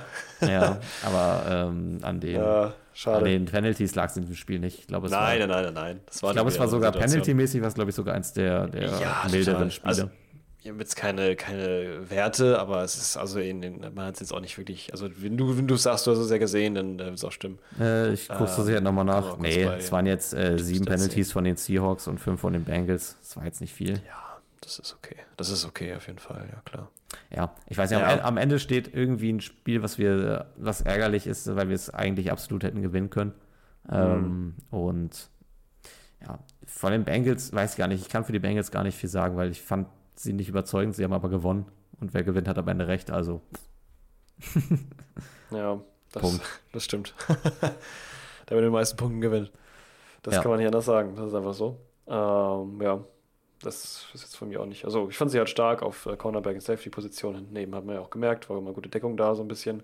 In der mhm. Red Zone waren sie halt eben sehr stark, aber ja, das äh, ja, hat, das haben wir ja gerade erläutert. Ähm, kann auch andere, andere Ursachen haben, was da, was da los war, man weiß es nicht.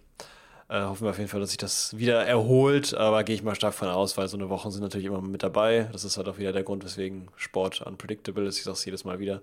Ähm, man kann sowas einfach nicht erahnen, dass, dass da solche Spiele teilweise bei rauskommen, dass die Eagles gegen die Jets verlieren, dass sie. Ja, gut, bei den Seahawks, ich hätte es eigentlich ehrlich gesagt auch nicht gedacht, weil ich die Bengals gar nicht so stark gesehen habe. ähm, und die Seahawks wesentlich stärker. Aber ja, also ich glaube vom, vom reinen Nee, vom reinen Spiel waren wir, glaube ich, auch schon die stärkere Mannschaft. Also es geben die Stats ja auch schon wieder. Also wir ja. Haben, wir haben jetzt äh, hier 24 zu 15 First Downs generiert, 381 äh, im Gegensatz zu 214 Total Yards. Was die angeht, haben wir halt schon, äh, waren wir schon die bessere Mannschaft. Wir haben halt einfach in die Red Zone nicht in Punkte umgemünzt bekommen und ähm, Genau, ja, das, das war ist das große Problem. Das ist ärgerlich, trotzdem sind das Faktoren, an denen man arbeiten kann. Und ähm, ja, mit der, mit der grundsätzlichen Teamkomposition bin ich noch mehr als zufrieden. Die Defense fängt sich, ich würde fast behaupten, defensiv sind wir wieder wer. Und ähm, ja, daher, der Outlook ist jetzt nicht schlecht. Es war jetzt ein ärgerliches Spiel, es war ein bisschen frustrierend, aber mhm. man weiß auch ganz klar, wo die, wo die, wo jetzt die, die Anlaufstellen sind. sind. Ja. Oder, ja. Mhm. Das ist äh, auch manchmal viel wert. Ja, sehr viel, auf jeden Fall. Das ist äh, immer sehr gut, wenn man weiß, man angreifen muss. Ähm, ist halt überraschend, dass sie gerade aus der Bye-Week kommen und dann sowas passiert. Ja. Aber gut. Was soll's. Äh, was, was, genau, was machen wir denn als nächstes? Welche, wo gehen wir hin? Also Lions, ähm, Buccaneers. Ja, lass mal, lass mal nach Tampa Bay gehen. Gehen wir nach Tampa Bay Field. Tampa Bay Field gegen äh, Detroit Lions. Genau. Ich bringe uns rein. Ja, mach das mal. Was uns da im Tampa Bay im äh, Raymond James Stadium widerfahren ist. Und zwar haben wir einen guten Start im ersten Quarter ähm, mit einem Field Goal der Lions, 30 Yard Field Goal von Riley Patterson äh, zu einem 3 zu 0 für die Lions. Danach geht es weiter mit einem Touchdown von einem 33 Yard Touchdown, äh, Quatsch, Entschuldigung, Field Goal von äh, Chase McLaughlin in der zweiten Halbzeit äh, für einen Ausgleich von Tampa Bay 3 zu 3.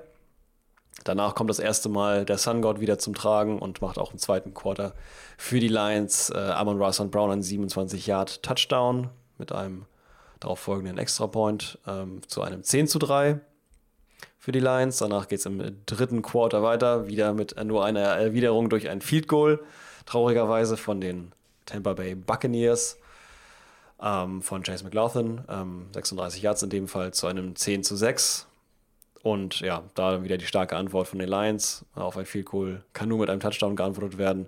In dem Fall von äh, James, äh, Jameson Williams, ein 45 Yard Touchdown äh, zu einem 17 zu 6. Und ja, am Ende wird es nochmal gesealt durch ein Field Goal im vierten Quarter. Über 36 Yards zu einem ja, sehr spannenden Ergebnis von 10 zu 6, ähm, ja, dem Tampa Bayfield äh, fast gar nichts zu regeln hat, wie es aussieht. 20 zu 6 ist der Endstand dann, ja. Äh, 20 zu 6, ja, genau. Genau. Ja, ähm, ähm, wie sieht's wie, aus? Wichtiges Was Thema vorab. Äh, wie haben dir die Trikots gefallen, der Buccaneers? Sind ja. ja diesen wunderschönen Retro-Trikots aufgelaufen. Was deine Meinung? Genau, das, das, das habe ich gesehen. Ähm, ja, fand ich ein bisschen. Hat, ich fand, das hatte denen ein bisschen Aggressivität genommen. Äh, ich finde nämlich sonst immer deren, deren sie haben so ein bisschen, also vielleicht, ja, sie haben so ein bisschen gewirkt, als wären es die Broncos. so ein bisschen, nicht, nicht nur was sie, was sie aus Aussehen angeht, sondern auch die Spielweise. Mhm. Ähm, aber ja, weiß ich nicht. War, war, ich finde den Retro-Look, so das Logo finde ich ganz cool. Die Farben gefallen mir aber nicht so. Die mag ich jetzt bei den Tampa Bay Buccaneers so schwarz-rot. Ist sowieso generell eine Farbe, die mich sehr anspricht und sehr aggressiv wirkt. Von daher fand ich so ganz cool für den, für den, für den Vibe. Allerdings äh, jetzt so auf ewig würde ich es mir nicht ansehen wollen. Nee, also bei aller Liebe für Retro-Trikots, ich habe keine Ahnung, was dieses Trikot soll. Ich, ich ja. gehe da, geh da voll rauf. Also, welche Farbe soll das sein? Aprikot? Oder was haben die sich da ja, ausgedacht? weiß ich nicht. Ey. Orange ist ja schon belegt. No fucking way. Also, das, weißt du, weißt du, wo ich so ein Trikot finde? Das finde ich in meinem, in meinem Spielset von, von Barbie, wenn es da so eine, so eine Highschool-Edition gibt und Ken plötzlich in so einer, so einer Highschool-Mannschaft äh, Quarterback spielen soll. Dann, dann hast du so, so ein Aprikot-Trikot. Ja, das ist Aber, krass, ne? Also jetzt bei den, ja, ich, ich, ich mag das manchmal, wenn so Teams diese Throwaway-Trikots einmal anziehen. Es gibt nämlich auch eigentlich echt ziemlich cool aus, aus der Vergangenheit. Ähm, ich meine, die Seahawks waren da ja auch äh, vor gar nicht allzu langer Zeit, haben das ja auch gemacht. Ähm, aber ich konnte dem nicht viel abgewinnen. Dem, dem Logo kann ich sehr, sehr viel abgewinnen. Ich mag eigentlich sogar dieses alte Tampa Bay-Logo sehr, sehr gerne mit diesem, ja, mit diesem Seeräuber, der so, ich weiß gar nicht, der sieht so ein bisschen so Donkey Shot-mäßig aus, kann man das sagen? Ja, schon. Also der sieht, der Oldschool halt einfach, ne? so ein bisschen Retro. Ja, aber schon ganz cool. Sieht, äh, sieht, ganz cool aus. Das kann man, das kann man ja. gut machen. Also das alte ja, Tampa Bay Logo, das finde ich an der Art und Weise sogar ein bisschen charismatischer als das heutige. Ähm, aber was du auch gerade gesagt hast, ich finde es in den regulären Farbkombinationen eigentlich auch geiler. Mhm. So, also irgendwie das bedrohlicher weiß ich gar nicht, einfach so ein bisschen stylischer. Eigentlich auch, weil Tampa Bay einen sehr schönen ja. Rotton hat und das ja ganz, das ganz gut mit so Silber und äh, Schwarzakzenten einsetzt. Also ja, kann sein, kann sein, dass das äh, der Grund war, weswegen Baker Mayfield da so ein bisschen am struggeln war oder nicht die Receiver nicht mehr gefunden hat, weil die Farbe irgendwie nicht mehr rauf hatte oder so. Wer ja, weiß das? Farbenblind war, weil sich die Wie man Sonne sich das erklären kann, äh, was da passiert ist. Ja. Äh, auf dem Feld. Aber ja, also äh, finde ich, find ich einen guten Einstieg, äh, das natürlich erstmal zu bewerten, wie das ist, weil alle tragen ja ihre Retro-Jerseys. Ich habe natürlich jetzt den Vorteil, dass bei den Vikings zum Beispiel das sich eigentlich kaum ändert. Sieht fast ja, genauso aus wie sonst auch. Die haben sich nicht viel viel geändert, was auch ganz okay ist, aber bei den äh, Buccaneers, da fällt es schon ziemlich krass auf. Und es gibt ja. auch coole Retro-Dinger, aber das äh, finde ich auch, sieht eher aus. Also da denke ich als erstes eigentlich an der College-Mannschaft. Ja, das hatte ich. Wie du halt gerade schon sagst, Barbie-College-Mannschaft. Ja, wenn, wenn Ken dann in seinen, seinen hotten äh, Quarterback-Pants in diesem Aprikot-Trikot da an der Seitenlinie steht und dann genau. Barbie da irgendwie hin, hinschmilzt, keine Ahnung, so stelle ich mir das dann vor. Ähm, genau. Und äh, wir sind ja auch, äh, ich habe ja gerade gesagt, bei den Seahawks ist ja auch mal so, die haben ja auch gerne mal so Retro-Trikots. Ich habe bei unseren Retro-Trikots immer so, also das eins, ich mag die manchmal ganz gerne. Das Einzige, was mich so ein bisschen stört, ist, die sehen manchmal dann aus wie Trikots von den Colts oder von den Lions heute. Mm. Also, ähm, aber ja, aber das ist eine andere, ein anderes Thema. Also magst du die, die Trikots von den Lions sowieso generell nicht, oder, oder wie? Nee, ich mag die Colts-Trikots nicht. Ja, okay. ja die Colts-Trikots, ja, das kann ich verstehen. Die, sind ja, die, die Lions finde ich ehrlich gesagt ja. ein bisschen, bisschen basic. Aber es ja, auch, das stimmt. ist auch okay. Lions und Colts beide so ein bisschen so weiß-blau ist halt recht, recht. Äh, da geht es dann auch nur um die Farbtöne, ne? Ja, das genau. ist dann recht basic. Genau, um aufs äh, Spiel selbst äh, ja. zu sprechen zu kommen. Ähm, Lions sind zum Ende hin dominanter, als man das jetzt so im Spiel selbst bemerkt hat. Ich fand eigentlich, dass Tampa Bay das ziemlich gut gemacht hat.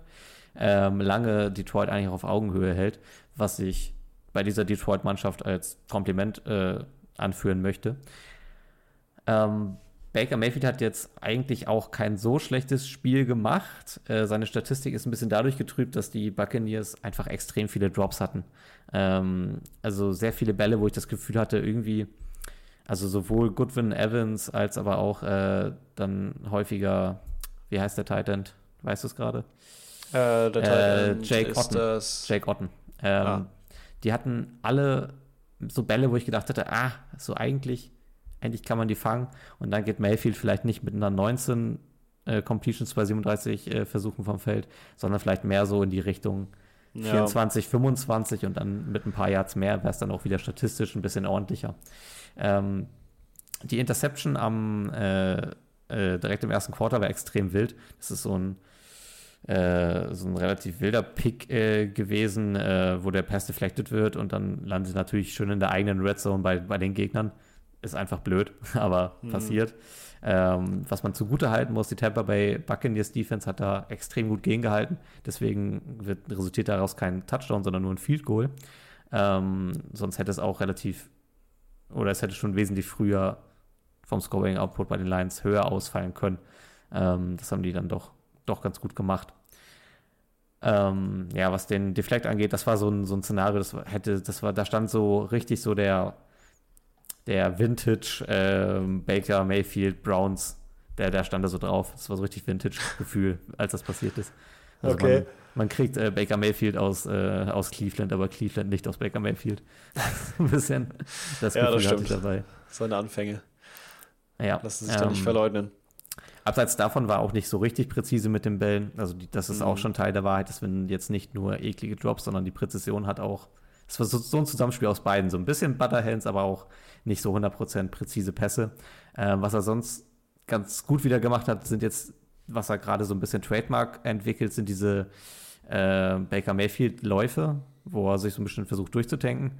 Ich finde das als Element ganz gut. Er muss ein bisschen gucken, dass das nicht so zur Gewohnheit wird, weil es wird an einem bestimmten Punkt auch sehr berechenbar.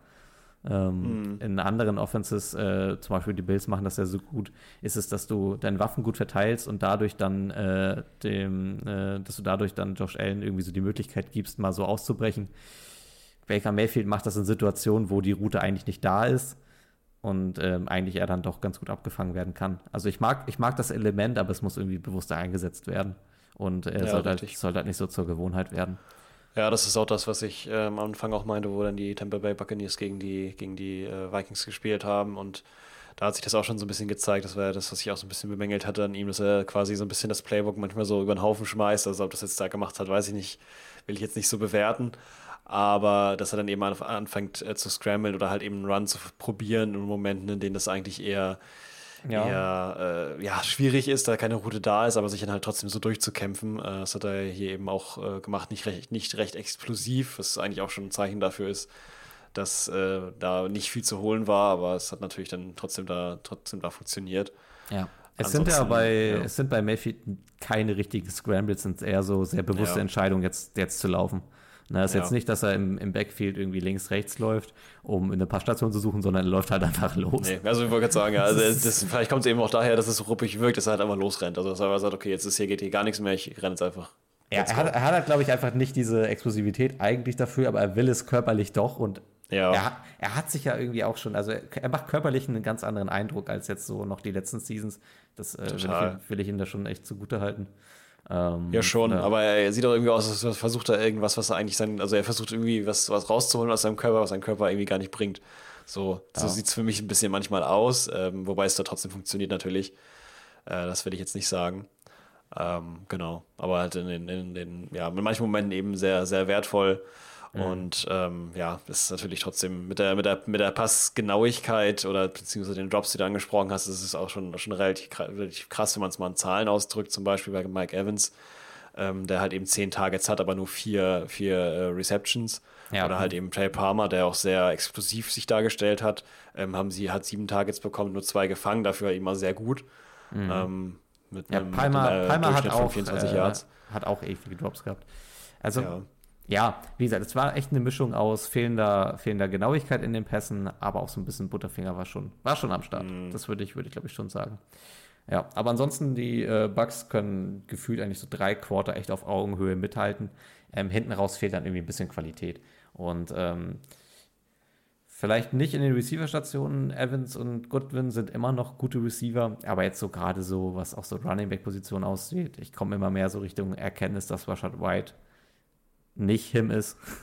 nee, nicht wirklich. Also zumindest nicht in der, also ja, nee, würde ich generell auch nicht so betrachten. Nee, also ich glaube, das, das, kann, äh, kann ein sehr guter Zweit-Running Back sein, aber ähm, da muss irgendwie schon noch was passieren, dass du nochmal einfach im Backfield ja. mehr, mehr Präsenz reinbekommst. Das hat Rashad White eigentlich nicht. Das ja. ist eher so ein agilerer Pass-Rushing-Back, vielleicht, wenn man das so formulieren kann. Ja, ähm, also kann für manche Teams ein gutes Upgrade sein.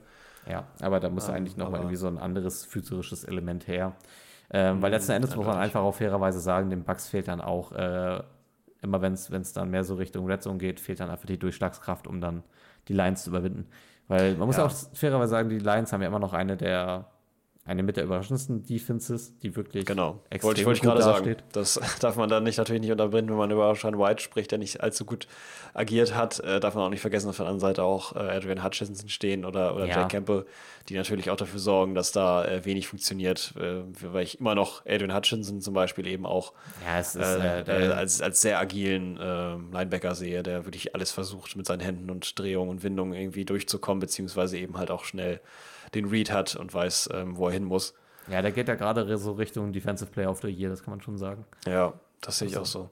Ja, wenn man da so auf die ganze NFL guckt, ist das schon, schon echt spitze. Ist schon, ja, eine dominante Defense auf jeden Fall und die natürlich auch dafür sorgt, dass sowas passiert. Aber ja, es ist so ein bisschen wahrscheinlich ein Zusammenspiel aus der, aus der Defense der, der Lions, die recht gut agiert, aber eben auch der, der Offense, die sich selbst so ein bisschen Bein stellt, ähm, mhm. was ja für die. Ja, Hast du zu Tampa noch was oder wollen wir über die Lions reden? Ähm, nee, zu Tampa habe ich sonst eigentlich nichts. Also, ja, man, ja, ja, nee, eigentlich nicht. Also da, da, dadurch, dass eben auch nicht viel passiert ist, kann man jetzt auch nicht so viel sagen. Wir haben jetzt natürlich gesagt, was wir gesagt haben oder was ja, ja eben auch, äh, was passiert ist, ist passiert. Es sind sechs Punkte, es sind äh, drei, äh, zwei Field Goals. Also mhm. ja, das ähm, war einfach keine, keine gute Produktivität. Ähm, würde ich jetzt nicht unbedingt als, als äh, Bezeichnung für die Saison sehen, sondern eher so als, ja, genauso wie bei den anderen ganzen Mannschaften, die gespielt haben und eben sehr schlecht waren. Ja. Dass genau. das eben mal vorkommt, ähm, allerdings eben vielleicht so ein bisschen dran zu arbeiten ist, was ähm, Tampa, äh, ich sage sag jetzt immer schon automatisch Tampa Bayfield.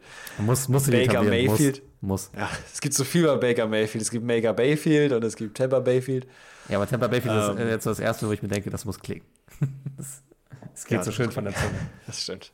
Das geht gut von der Zunge. Also ja, und was wo er halt eben da dann ein bisschen dran arbeiten kann, ähm, eben halt vielleicht in statt zu sagen, okay, ich mache jetzt hier meinen mein, mein Bomb-Move und äh, gehe sofort geradeaus durch. Ähm, vielleicht dann auch nochmal einen Second Read zu versuchen oder vielleicht auch nochmal nach links oder rechts zu scramblen, statt einfach äh, sich selbst zu sagen, okay, let's go. Kann funktionieren. Ähm, bei den Vikings hat es auch gut funktioniert, muss man sagen. Mhm. Ist vielleicht noch dran zu arbeiten. Aber genau, ansonsten äh, bin ich da auf jeden Fall mit durch und wir können gerne über die Lions sprechen, die ja wirklich, äh, ja, richtig, richtig bekannt explosiv da am Start waren und äh, Jared Goff eben auch sehr produktiv. Ja. Aber wie hast du das wahrgenommen? Also wir haben ein Lions-Team, das 5-1 steht, ne? Das, äh, ja nach sechs Wochen, das spricht schon extrem für sich. Die Offense ist, äh, also ja, also die Dolphins sind vielleicht gerade die explosivste und gefährlichste Offense der NFL, aber dahinter kommen für mich eigentlich schon die Lions. Die haben mhm. einfach ein offensives Konzept, was sie stringent durchziehen. Die sind da, die haben ein schönes offensives Playdesign einfach. Die haben jetzt mit Laporta einem, einen Rookie-Titan, der so, so, so gut ist. Ähm, ja. Also der hat auch zwei Drops so drinne gehabt oder Bälle, die er hätte fangen können. Aber einfach so die, die Art und Weise, wie er seine, seine Routen schon läuft, wie er da äh, die Anspielbarkeit, die er ausstrahlt, die ist, die ist jetzt schon einfach so eine Waffe. Ähm, und äh, dann hast du Amara St. Brown, äh, der, ja, also wie gesagt, sich jetzt so in dieses Elite-Tier an Receivern sich so reinspielt langsam. Ähm, du hast äh, Jameson Williams, du hast äh, Craig Reynolds, du hast einfach so viele Waffen in dieser Offense, die vielleicht teils noch ein bisschen underrated sind. Ich, ich komme nicht drum hinweg, äh, mich zu fragen, wie unfähig Chicago eigentlich ist, dass sie Montgomery nicht einsetzen konnten, weil mhm. ähm, der sieht bei den Lions nach, nach einem richtigen Star-Running Back aus. Ähm, das sieht ähm, ganz anders aus. Er funktioniert ganz auch anders. ganz anders in der Offense. Ja, der funktioniert ganz anders und ich frage mich, wie, wie konnte man in Chicago so viel benutzen, dass ich ihn, also ich fand ihn bei, bei Chicago, fand ich ihn furchtbar.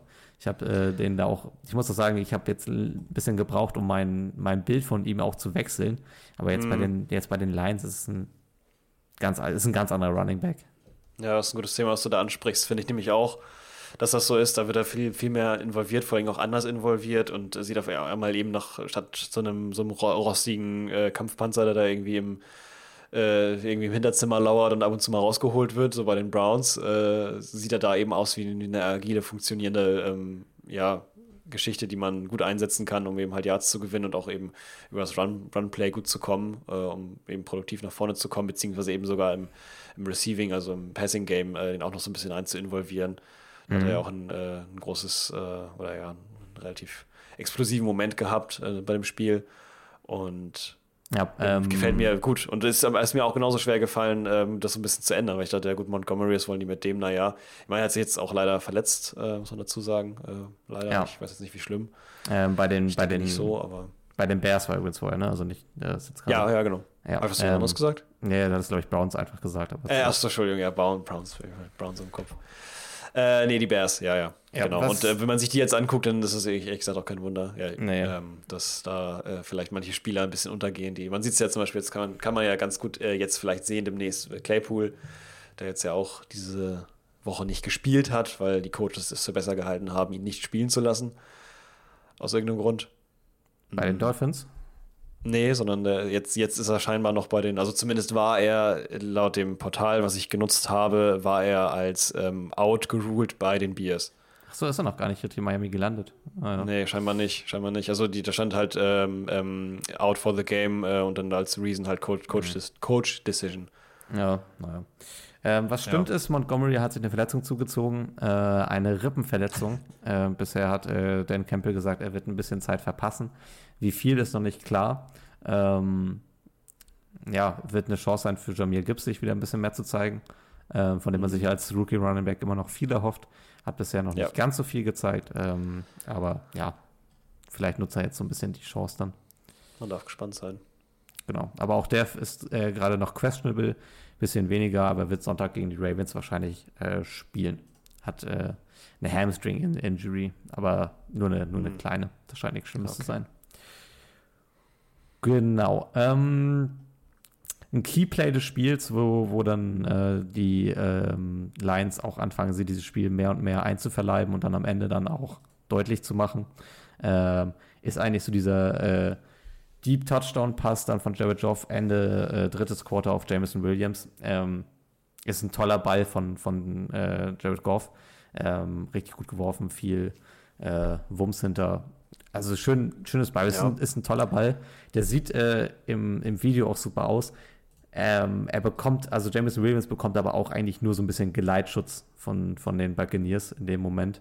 Ähm, es muss in irgendeiner Art und Weise ein Deflection-Versuch stattfinden, passiert nicht. Ähm, und nach dem Punkt, nach dem Touchdown ist das Spiel eigentlich auch so ein bisschen gegessen. Und dann, wenn die Lions dann eben auch ein bisschen dominanter gewinnen, noch mehr Oberwasser und machen es dann am Ende dann zu einem 20-6-Spiel, was dann deutlicher aussieht, als es vielleicht am Ende war. Ja. Ja. Das, äh, genau, auf jeden Fall. Ähm, ja, wirkt auf jeden Fall nach einer ziemlichen äh, offensiven Dominanz gegenüber den Tampa Bay Buccaneers, die das wahrscheinlich auch nicht so hinnehmen werden. Für die nächsten Spiele, die da noch kommen werden. Das genau. muss ich mal so ein bisschen, nachdem wir gesagt haben, dass ähm, die 49ers die einzige, oder beziehungsweise die Cowboys die einzige Mannschaft ist, die 49ers äh, im Zaun oder die Defense der Cowboys die einzige Mannschaft, äh, der einzige Defense wäre, die die 49ers so ein bisschen im Zaun halten kann mhm. und dann die Woche drauf sogar die 49ers gegen die, die Cowboys gespielt haben. Äh, ist mir jetzt immer wichtig zu gucken, über die Mannschaften, wir reden, was, was gegen wen spielen die eigentlich in die nächste Zeit. Ja. Ähm, und äh, kann jetzt sagen, dass ich hoffe, dass nächste Woche gegen die Falcons die Tampa Bay Buccaneers ein bisschen anders dastehen werden. Äh, Gehe ich aber stark von aus. Ich glaube, da können die das ganz gut nutzen. Die Falcons haben ja auch so ein bisschen, so zumindest in Ansätzen schon mal gezeigt, dass sie eine gute Defense haben. Und da, ähm, ja, hoffe ich, dass sie da ein bisschen stärker hervorkommen und sich dann wieder so ein bisschen im alten Gewand zeigen und äh, weniger Drops vielleicht auch da sind, warum auch mal es jetzt gelegen hatte in dieser die Situation. Ja. Genau. Okay, wo ja. gehen wir als nächstes hin? Zwei Spiele haben wir noch. Hin? Wir haben noch äh, die Saints Texans haben wir noch übrig. Ja, lass mal chronologisch machen. Lass mal Saints Texans und dann machen wir Cowboys Chargers einfach zum Schluss. Dann haben wir es ein bisschen chronologisch drin. Genau, das können wir gerne machen.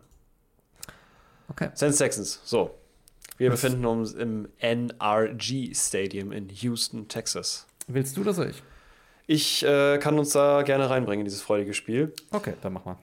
Also, das fängt an, erstes Quarter. Wir haben hier in dem Fall mal einen Touchdown als Opening ähm, und zwar einen Touchdown von dem äh, Tight End der äh, Texans, Dalton Schultz, ähm, ein Yard Pass von K K CJ Stroud, auch zu einem 0 zu 7.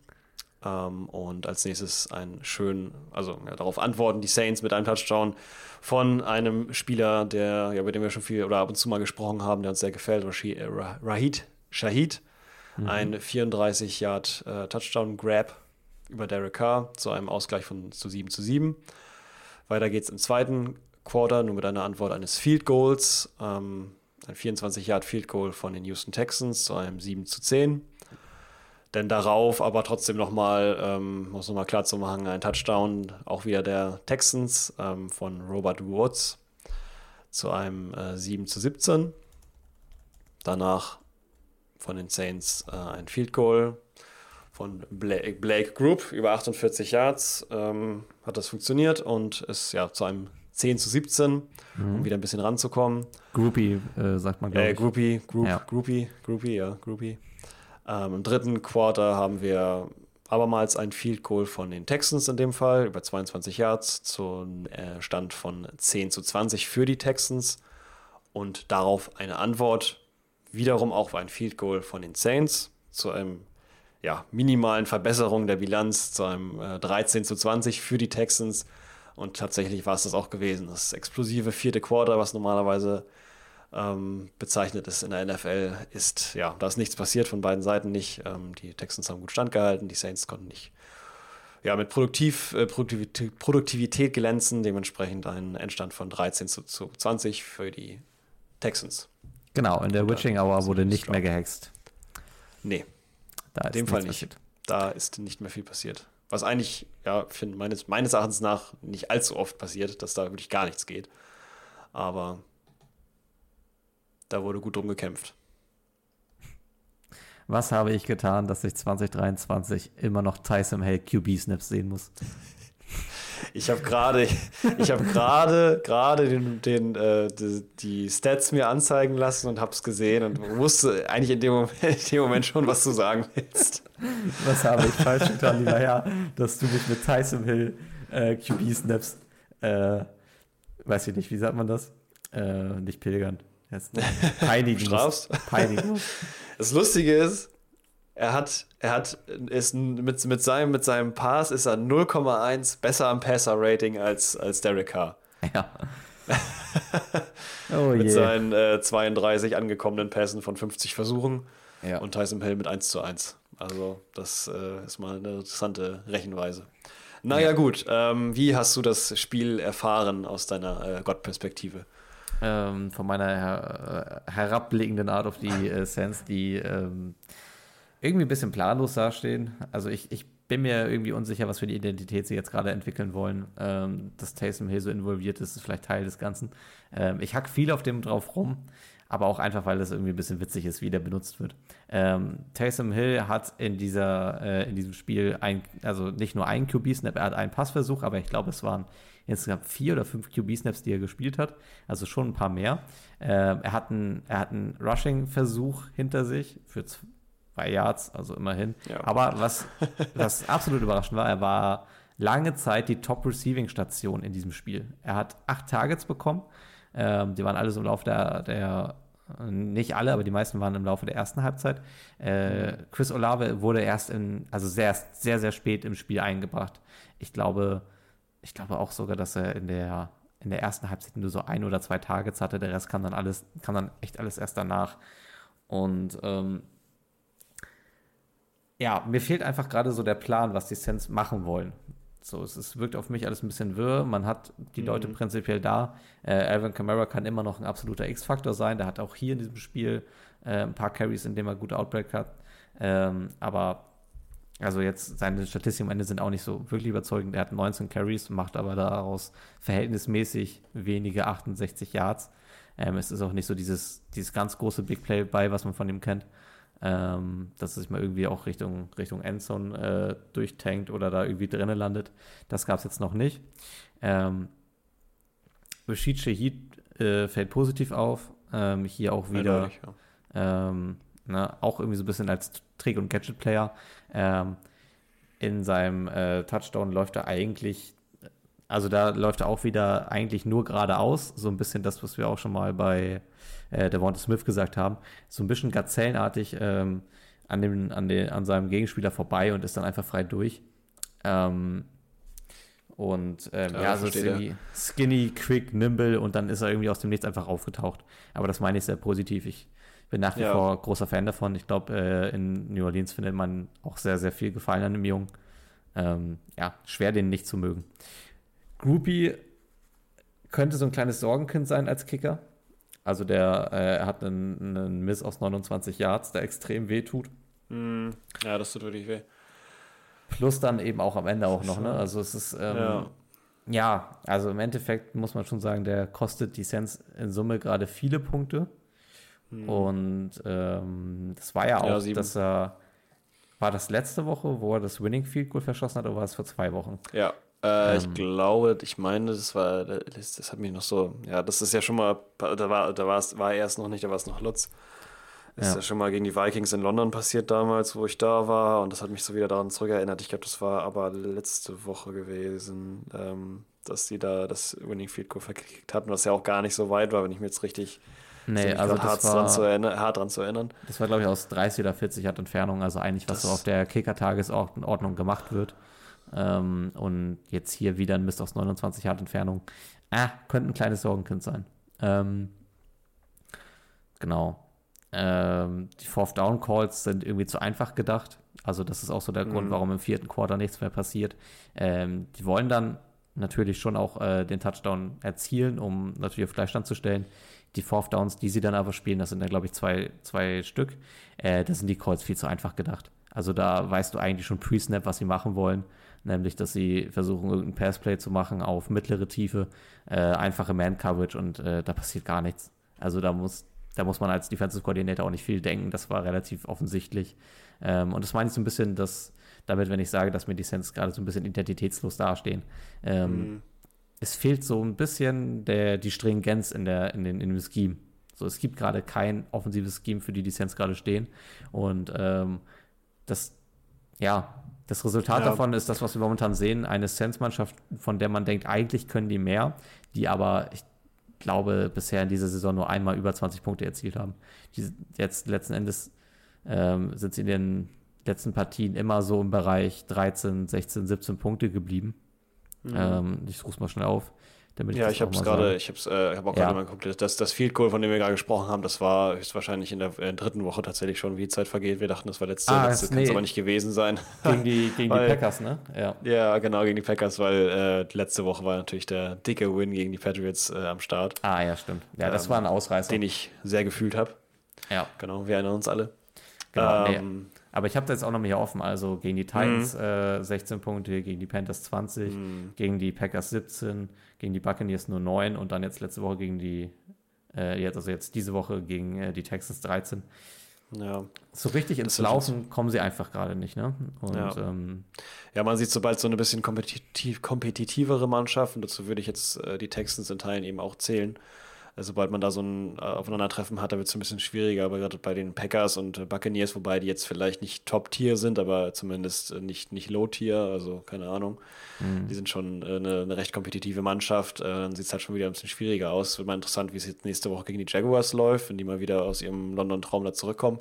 Mhm. Ähm, wie es denn da wird, äh, bleibt abzuwarten, aber ja, man sieht halt eben diese durchgehende, leider doch nicht allzu produktive Offense, die finde ich aber eigentlich gar nicht so sein müsste, weil also, sie halt eben, ja, wahrscheinlich einfach nur dieses Scheme. Ich meine, jetzt hat man ja natürlich auch den äh, Offense-Coordinator, auf den immer viel gehalten wurde, Sean Payton. Vielleicht hat man so ein bisschen noch die Offense-Idee zumindest oder das Offensive Scheme, ähm, was so für die Saints ziemlich äh, charakteristisch war, aus dem letzten Jahr noch im Kopf und denkt sich, naja gut, dieses Jahr kann es ja nur besser sein. Wir haben Derek Carr, äh, wir haben immer noch Alvin Kamara am Start, wir haben Rashid Shahid, der sich auch sehr, sehr gut äh, involvieren lässt. Olave, Merkel Thomas ist gesund.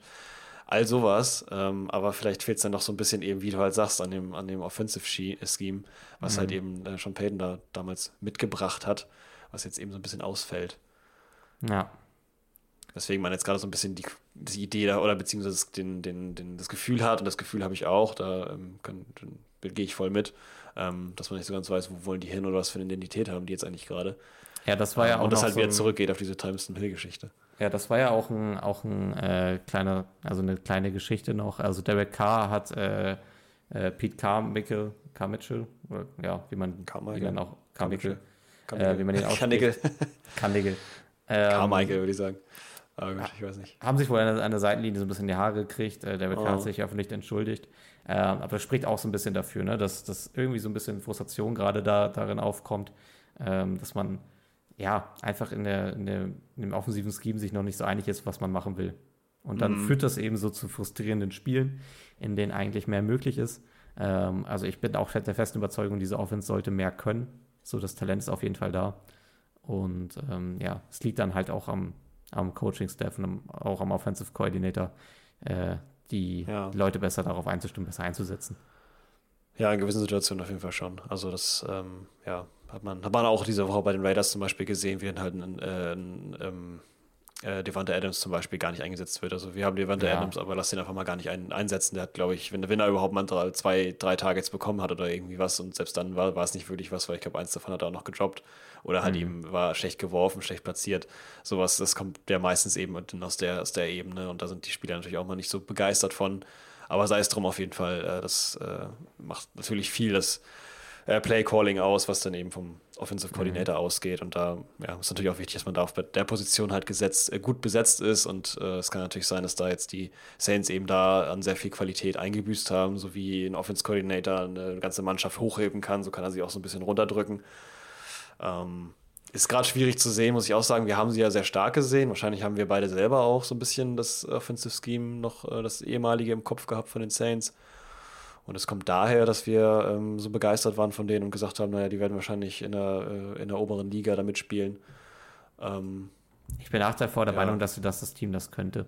Ja, ähm. auf jeden Fall. Das Team könnte das auch. Das Team auf jeden Fall. Das hat die, die, die Möglichkeiten sind da. Trotzdem stehen sie jetzt auf Platz drei. Ja, aber. Da werden sie wohl auch bleiben. Also, nee, mm. Quatsch. Nee, müssen sie gar nicht. Nee, nee, Quatsch. Die sind ja in dieser, in dieser, äh, in dieser Division. Nee, die sind in der äh, Division. NFC South. Da oh. also mit, stehen gerade alle 3-3, wenn es gut läuft. Ja, also mit Tampa und Atlanta. Ja, ja. Tampa ja. hat halt ein Spiel äh, weniger als die anderen, aber ja. dementsprechend äh, sind die noch weiter vorne. Aber es stimmt, ja, ja. Also, da ist schon was möglich, aber trotzdem haben wir es uns eigentlich anders vorgestellt, ähm, mhm. weil da auch mehr möglich ist und vielleicht, ja, es ist ja ein kleiner Weckruf oder so. Aber ja, ist wie du sagst.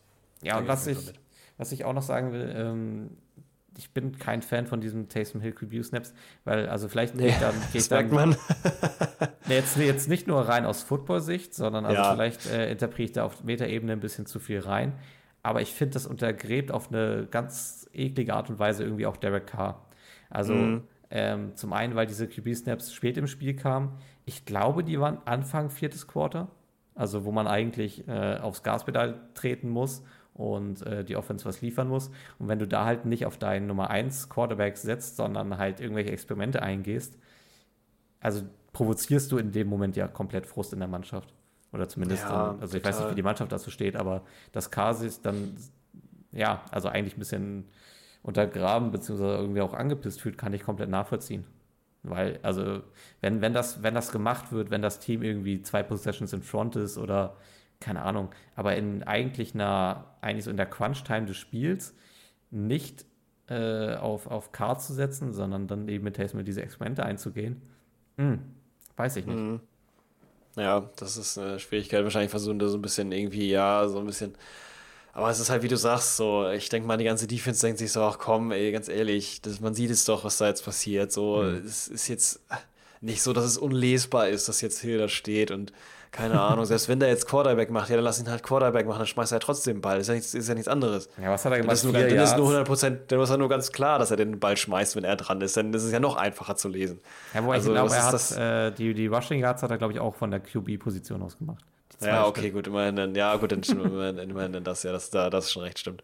Aber trotzdem, äh, ich, ich verstehe das, wo das herkommt und ich finde es ehrlich gesagt auch nicht mehr wirklich, also was mal vielleicht irgendwie, ähm, richtig Spice hatte, das ist so ein bisschen verloren gegangen. Also es war auch irgendwie cool vor ein paar Jahren so, aber jetzt ist auch langsam mal gut, dass jetzt wissen wir, dass er das kann und ähm, das, also kein Team will unbedingt jetzt Times im Hill haben, glaube ich, weil man kann ja mit dem so toll Quarterback spielen. Nee. Ähm, und dieses tolle Ding probieren, das geht ja sonst mit keinem. Also, das ist wirklich, es gibt Gründe, weswegen viele Mannschaften sicherlich Spieler haben, die den Ball schmeißen können, aber das halt nicht machen. Sondern halt machst du einen Fliehflicker oder ähm, weiß ich nicht, Philly Special. Es gibt viele Sachen, die du machen kannst, die gut funktionieren. Ja. Ein Tusch-Push. Ähm, den, haben die, das, den haben die Vikings gemacht, ne? In dem Spiel gegen die Bears haben sie, glaube ich, ja, habe ich gesehen, ja. den Tuschpunkt rausgepackt. Ja, toll, super, die gut gemacht. Richtig toll. Die können, können, können da auch mal, haben da auch mal gedacht, dann wollen wir mal was machen, was 100% Wahrscheinlichkeit hat, dass es klappt. Ja, ich glaube, es hat nicht ähm, funktioniert, oder? Nee, Doch. glaube ich, ich, ich weiß es ehrlich gesagt ja. nicht, aber ich äh, würde mich jetzt nicht wundern, wenn nicht. Ich, ich weiß auf jeden Fall, dass die Situation da war und ich dann kurz nur äh, gesehen. Also ich habe mich nur gefragt, ob es einer war. Äh, jetzt im Endeffekt habe ich durch dich jetzt die Bestätigung, mhm. dass es scheinbar wirklich einer war. Und dachte mir, ach komm Jungs, okay, dieser, ja, das ist geschenkt, so, mach viel Spaß damit. Ähm, wenn das dann geklappt hat, weiß mhm. ich jetzt auch gar nicht mehr. Also ich bin da ein bisschen, ja, ich habe es nur so nebenbei geguckt. Ähm, das haben wir, glaube ich, jetzt äh, ohne äh, Recording äh, nur darüber gesprochen, dass ich das einfach nur so ein bisschen auf meinem Handy während des Zähneputzens irgendwie gelaufen ha hatte, weil ich so ein bisschen resigniert war, muss ich sagen neben des Konzertes äh, habe ich dann ab und zu mal auf mein Handy geguckt und gesehen, dass es nach äh, einem Quarter 3 zu 3 stand gegen die Bears. Ähm, habe ich dann nicht so wirklich, also da war ich so ein bisschen, ja, nicht überrascht, sagen wir mal so. Mhm. Und dementsprechend resigniert. Ja, ja genau, anderen, also genau. Auf der anderen Seite des Balles. Ähm, genau, es gibt da noch eine andere Mannschaft. Da, da sieht die Welt ein bisschen rosiger aus. Ähm, ich bin mhm. super, super positiv überrascht von den, von den Texans. Ähm, das hat zum einen damit zu tun, dass äh, CJ Stroud absolut Elite aussieht. Ähm, ja. Das geben jetzt vielleicht die Stats nicht unbedingt her, weil er hat jetzt eigentlich eine relativ schlechte Completion Rate mit 13 von 27 Pässen, ähm, 200 Yards, aber er hat immerhin zwei Touchdowns und eine, also seine, das war seine erste Interception. Bisschen mhm. eklig, er hatte davor aber ungefähr 180 Completions, Completions am, am Stück als äh, Rookie. Ähm, ich finde, was er jetzt schon aber so richtig, richtig gut macht, sind so sind so seine Reflexe und Instinkte under pressure. Also die Art, wie er scrambled, äh, wie er Lücken sucht, wie er seine Receiver einsetzt, ähm, finde ich, finde ich schon richtig, mhm. richtig gut. Also da entwickle ich mich gerade so ein bisschen zum, zum Texans-Fan, was ich jetzt vor der Saison auch nicht gedacht hätte. Ähm, und er hat ja eigentlich jetzt auch nicht einen, einen Receiving Core, der, der überraschend toll aussieht. Also er hat äh, Nico Collins und äh, Robert, Robert Woods. Und ähm, na gut, auf Titan-Position äh, noch Dalton Schulz. Aber sonst ist ja, eigentlich, okay. ist ja eigentlich nicht so viel da, ne? Nee, genau. Und das ist genau das, was sie auch so, so interessant macht, finde ich. Also ich habe sowieso von Anfang an, das habe ich jetzt eigentlich nie so wirklich erwähnt, weil wir kamen, glaube ich, gar nicht dazu, mal eine Folge zu, zu drehen. Mhm über die Free Agency. Das war mir irgendwie relativ wichtig, weil ich zum Beispiel nämlich in dieser Free Agency-Folge gesagt hätte, dass ich für mich die Texans die Mannschaft sind, die meines Erachtens nach, und das ist jetzt nicht sonderlich schwer und bedeutet jetzt auch nicht, dass es jetzt ein Super Bowl-Contender wird oder sowas, aber dass die auf jeden Fall von allen Mannschaften den größten Step nach vorne machen, mhm. durch die Signings, die die gemacht haben in der, in der, in der Offseason, weil du hast es gerade eben schon erwähnt. Dalton Schultz noch dabei ist, äh, Damon Pierce sowieso schon da, ist jetzt kein Signing gewesen, aber David Singletary auch, mhm. von dem halte ich auch, ähm, ja, halte ich auch was. Ähm, ja. Hat jetzt ja auch in diesem Spiel gezeigt, was er kann, ähm, dass er auch gut einsetzbar ist, zusammen mit Damien Pierce in der Rotation äh, ziemlich gut. Und ähm, ja, eben sonst auch, auch äh, ja, eben mit Nico Collins ja auch ähm, gute Receiving-Stationen da sind. Und dieser Mix mit dem Quarterback, mit dem neuen CG Stroud hat mir sehr gut gefallen. Und da wäre ich dann auch äh, auf jeden Fall auf den Hype-Train der Texans mit aufgestiegen, äh, wo du jetzt gerade sagst, dass es so ein bisschen zum Fan wird. Mich, mich persönlich wundert es nicht, dass ich, dass ich da äh, davon angetan bin. Äh, aber ich finde es schön, dass du es auch so siehst. Hm. Also ich finde, die bringen sich in eine super spannende Position für nächste ja. Season, weil man sich mhm. vorstellen kann, mit, mit so kleinen Rädchen kann man da schon eine richtig starke äh, Mannschaft draus formen. Ja. Ähm, jetzt für die Saison, ich weiß gar nicht, was diese für konkrete Ziele haben, aber ähm, ist eigentlich wahrscheinlich Stroud voranbringen mhm. ähm, und ja, einfach sein Niveau ein bisschen etablieren, noch mhm. weiter Erfahrung sammeln. Und dann hat man, wie gesagt, nächste Saison, glaube ich, eine richtig spannende Ausgangslage. Ja. Wie würdest du denn, äh, wenn du jetzt CG Stroud mit Anthony Richardson ähm, vom Verhalten her äh, so vergleichst, ähm, mhm. wie würdest du das denn sehen? Also Erwachsener. Würdest du, was, was, macht, was macht er besser? Also was macht CG Stroud, also was macht Stroud besser? Ah, er spielt Erwachsener, ich kann das gar nicht sagen. Also ich habe das ja gerade, und er findet, äh, under Pressure findet er die richtigen Entscheidungen, die mhm. aber auch, also er, er scheut sich nicht davor, schwere Entscheidungen zu nehmen oder mhm. auch, auch schwierige Pässe zu spielen.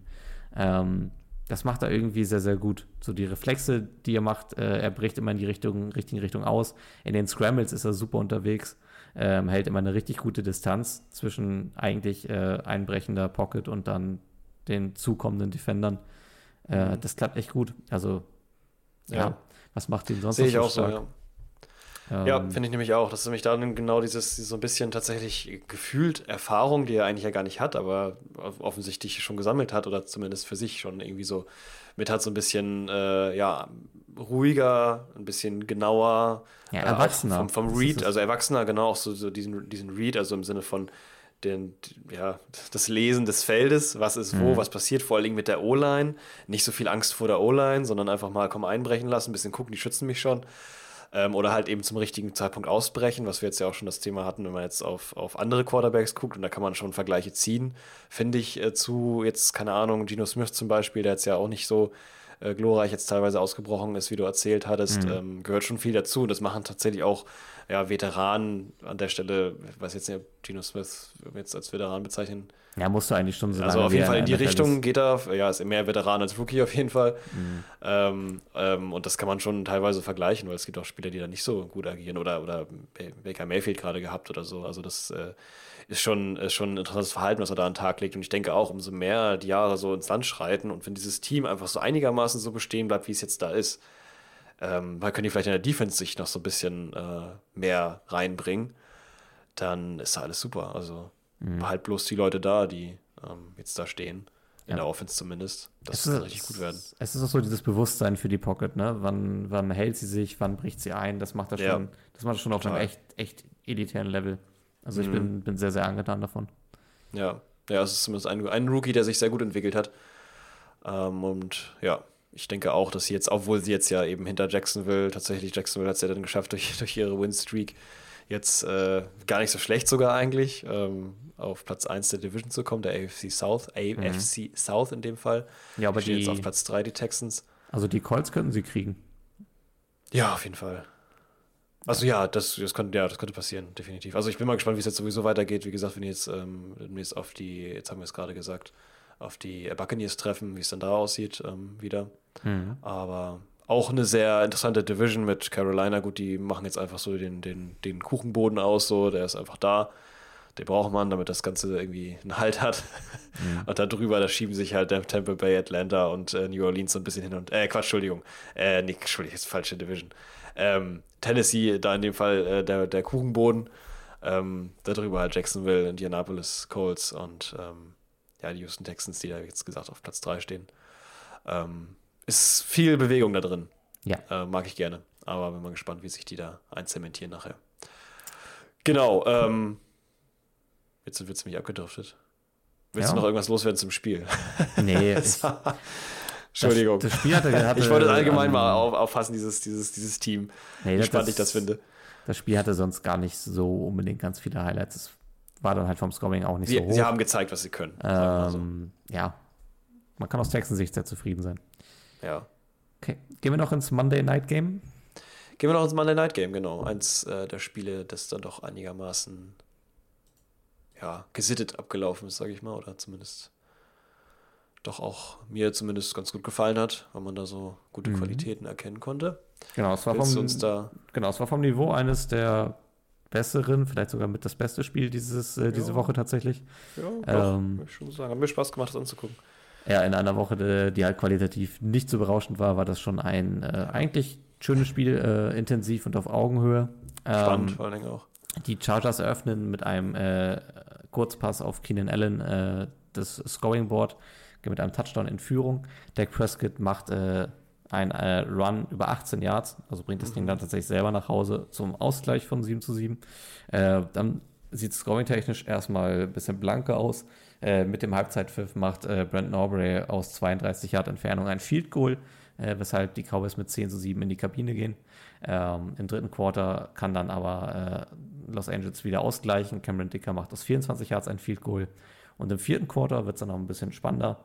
Äh, zunächst ein Touchdown von den Cowboys, Brandon Cooks, äh, Kurzpass von Dak Prescott äh, zum 17 zu 10. Ähm, durch Gerald Everett äh, kommen dann äh, die Chargers noch einmal ran, ähm, 17 zu 17. Und ähm, tatsächlich dann den Abschluss macht Brandon Aubrey aus 39 Yard Entfernung mit einem Field Goal zum 20 zu 17. Genau. Also yes doch noch ein bisschen mehr gewesen und insbesondere das vierte Quarter ist eigentlich auch so da, wo dieses Spiel die meisten Highlights zu bieten hatte, ähm, weil man da, glaube ich, auch am meisten drüber reden kann. Ja, ja, richtig. Deine Eindrücke? Meine Eindrücke sind, äh, ja, ich, also erstmal war es eine Mannschaft die, oder zwei Teams, die sich sehr auf Augenhöhe bewegt haben. Das ist mir aufgefallen. Also dadurch, dass man auch immer diesen Wechsel hat, dass dann immer, ja, auf eine, also ja, es ist halt eben vom Scoring her, jetzt wie du es gerade gelesen hast, eine 0 zu 7, dann 7 zu 7, dann 10 zu 7, dann 10 zu 10, 17 zu 10, 17 zu 17. Also es hat sich immer wieder so ein bisschen ausgeglichen. Das heißt, es ist immer, das Pendel ist immer so ein bisschen von, ja, jetzt klappt es, jetzt klappt es nicht, so, äh, für, je nachdem, für welches Team man war. Es gibt auch da ein Video drüber, wie, glaube ich, weiß gar nicht, ob das die, also die haben, also die haben eine Person gefilmt, die scheinbar für die Chargers äh, wichtig ist. Ich weiß nicht, ob das die Frau ist von, von Justin Herbert oder so. Auf jeden Fall, ich Ja, das habe ich auch mal, gesehen. Hast die, du gesehen, ne? Ein die, Fan, Asiat die asiatische Dame irgendwie, ne? Genau, genau so asiatisch aussehende äh, Dame ja. auf jeden Fall, ähm, die gezeigt wurde, wie sie halt in äh, Tränen ausbricht und traurig ist und dann aber wieder jubelt und sich freut und dann aber wieder in Tränen und wieder jubelt und am Ende natürlich ja, die hat äh, den, schade. Die hat den Emotional Rollercoaster richtig gefahren. Die hat den, ja, die ist da, die hat einen Golden Ticket, die ist da ein paar Mal rein und raus auf jeden Fall beim, beim äh, Emotional Achterbahn. Und ja, zu Recht eben auch, weil es ähm, war eigentlich schade, weil die Chargers, fand ich zumindest, auf der defensiven Seite sahen die sehr gut aus. Ähm, bringt aber natürlich nichts, wenn dann nicht die Offense die gewünschten Punkte nach Hause bringt. Und da, finde ich, kann man schon von so einer Red Zone-Problematik reden, irgendwie so ein bisschen. Ähm, jetzt hatten die auch noch ein, eine gute Position bekommen, dadurch, dass einfach ein ja, ziemlich glücklicher, würde ich mal einfach sagen, Onside-Kick passiert ist äh, der auch natürlich gut für sie war und für ihre Field Position und sowas alles, aber jetzt im Endeffekt auch, ähm, ja, ja, jetzt eher ein, ja, ein Zufall war, dass jetzt eben halt gerade dann der, derjenige Verteidiger des Special Teams quasi den einen Cowboy in den Rece also denjenigen, der schon Fair Catch angezeigt hatte, Ähm, ich weiß jetzt nicht, die Namen weiß ich jetzt leider nicht, aber es war auf jeden Fall so, dass die, die ähm, Chargers ähm, gepantet haben. Turpin heißt er, glaube ich. Turpin ähm, war der, der, der ähm, den der einen in den anderen reingedrückt hat. Ja, den ähm, Faircatch, genau, Turpin hat den Faircatch angezeigt und ja. ist dann aber von einem Special Teams Spieler der Chargers quasi umgeworfen worden, weil er seinen Kollegen in ihn reingedrückt hat. Dann ist der Ball auf den Boden gefallen und dann gab es halt so ein bisschen Gerangel. Dann mhm. hatte einer von den, von den, ich glaube, das war vielleicht sogar auch wieder Turban, die, die Hand am Ball gehabt, aber nicht so richtig secure. Dann ist er so ein bisschen übers Feld gewobbelt und nachher haben halt die Chargers draufgelegen und das war halt direkt in der Nähe der Red Zone. Ja, also das, ähm, das müssen wir mal ein bisschen, äh, bisschen aufgliedern, weil das ist ja eigentlich auch so der, ähm, ja, eigentlich schon der springende Punkt in dieser, in dieser Partie, nämlich dieser ja. komische Punt, äh, Receive, der sich in Mitte des vierten Quarters ereignet. Also der, ähm, der, es passiert ein normaler Punt, es wird ein Fair Catch angezeigt, dann passiert es, dass ähm, der äh, einer der Chargers halt nicht den, nicht Turpin, der eigentlich Fair Catch anzeigt, sondern einen anderen äh, Dallas Cowboy-Spieler mhm. In, ja, genau. in ihn so ein bisschen reinstößt. Ja. Ähm, wo sich die ganze Community in dem Moment nicht richtig sicher war, ob das legal ist oder nicht. Ähm, es stellt sich das heraus. Ich, das habe ich mir in dem Moment auch gedacht. Es stellt, sich jinxed. Nee, es stellt sich heraus, äh, die Krux war, es wird Fair Catch angezeigt und es wird dann, glaube ich, dadurch legal, dass ähm, der, ähm, der Spieler, der Fair Catch anzeigt, danach den Ball noch berührt. Ihn nicht sicher hat, sondern berührt. Und dann geht der Ball ah. loose und dann können die Chargers den recovern. Ähm, also es war, also es, du kannst. Äh, Ach, weil er auf den, ja, weil er ihn so berührt hat, beim Runterkommen den Ball berührt hat und in dem Moment war er dann quasi gefummelt. Ja, er berührt ihn nicht und, beim Runterkommen, oder? das ist ja das Thema. Ach so. Er wird ja, er ah. wird ja getroffen, der Ball landet daneben. Er probiert dann sich zu berappeln äh, macht so eine, so eine Tauchbewegung zum Ball hin, berührt ihn dann mit den Fingerspitzen. Mal, an, genau, das meine ich doch. Das war das, wo er auf dem Boden gelegen hat und dann war das der ja. Lochturm, genau, der den noch wieder so gefasst hat, aber nur so gestreichelt hat. Genau, und aber dadurch ein, ist der Ball dann loose geworden. Ach, genau, durch diesen Touch geht dann tatsächlich der Ball loose. Ähm, oh, also regeltechnisch war das, war das äh, in dem Moment also ich glaube, da mussten sich die Schiedsrichter erstmal absprechen. Es wurde dann das ja auch kriegen die Schiedsrichter in ihrer Schule, äh, solche Sachen. Ja, das, das müssen die da zeigen, damit die das äh, richtig lernen können. Das ist natürlich eine Situation, ja. die passiert selten. Ne? Ja, das wurde dann auch, glaube ich, erst heiß, weil die Chargers das äh, gechallenged haben und dann konnte ja. sich da der, der Schiedsrichter äh, Keller mal ein bisschen absprechen, was wir jetzt eigentlich davon halten. Äh, mhm. Total absurde, absurde Situation. Ähm, du kannst wahrscheinlich so Cartoon-Musik darunter legen und dir dann einen tollen Clip daraus erstellen. Ähm, es sieht super witzig aus. Ähm, ist aber, ja, irgendwie ein absurdes Thema und wie gesagt, dadurch kommen die Chargers halt ähm, in diese Red Zone-Position. Und ähm, ich weiß nicht, irgendwie schaffen es die Chargers, Spiele, in denen sie komplett auf der Siegestraße unterwegs sind, doch noch irgendwie in den Graben zu senken. Also es ist jetzt ja bei den Chargers diese Saison mehrfach passiert. Ähm, Teilweise, ja. Ja, prominentes Beispiel war ja das Aufeinandertreffen mit den Vikings. Einer musste ja gewinnen. Ja. Ähm, das waren am Ende dann die Vikings. Endeffekt hat auch wer gewonnen. Ähm, Aber ich habe es gesagt, ich habe es äh, gesagt. Vikings, Meine Season Prediction war, die, welche Mannschaft ist enttäuschend? Die Chargers. Ja, also es bis jetzt, also, jetzt war es okay. Ja, Staley sammelt sehr viele Argumente dafür, seinen Job äh, abzugeben. Das muss man ja. schon sagen. Das, Ansonsten äh, kann ich mich gut anschließen, ein Spiel auf Augenhöhe. Hauptsächlich dadurch, dass die ähm, Dallas Cowboys Defense nicht so dominant war, wie ich das vielleicht erwartet hätte.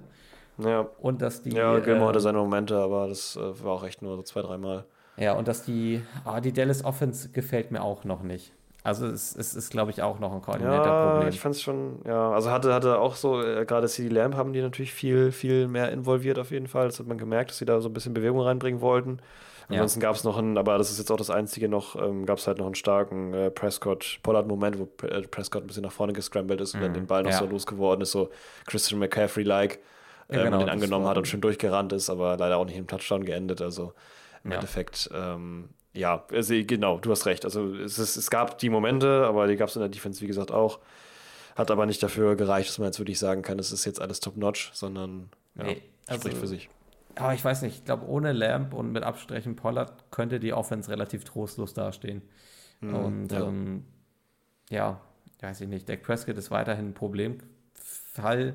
Was man mhm. sagen kann, er hatte hier ganz gute Scramble Runs mit drin. Ähm, das habe ich mir auch notiert, ja. Finde ich, fand ich auch. Sein erster Touchdown-Run, äh, also es ist ein 18-Yard-Run, das kann man zugute halten, aber ich weiß nicht, wie die Chargers-Defense da agiert in dem Moment. Ich fand sie mehr als fragwürdig. Ich kann mir das nicht erklären, wie sie eine Stackbox haben Und äh, ja. das Einzige, was Dak Prescott macht, ist halt, äh, dass er ne, so, ein, so, eine Fake-Übergabe macht und dann komplett frei ist. Also, dass keiner, ja. dass keiner der Chargers da irgendwie noch da ist, um ihn aufzuhalten, das finde ich aus dieser Sicht. So, das ist so durchgejoggt. Also, ja. das war. Er ist ja, nicht mal mit, ist ja nicht mal mit Tempo gelaufen. Er ist nee, wirklich die, die Stack-Box. Alle haben sich da irgendwie geprügelt und er geht irgendwie in so einen kleinen ja. Bogen einfach in die Endzone.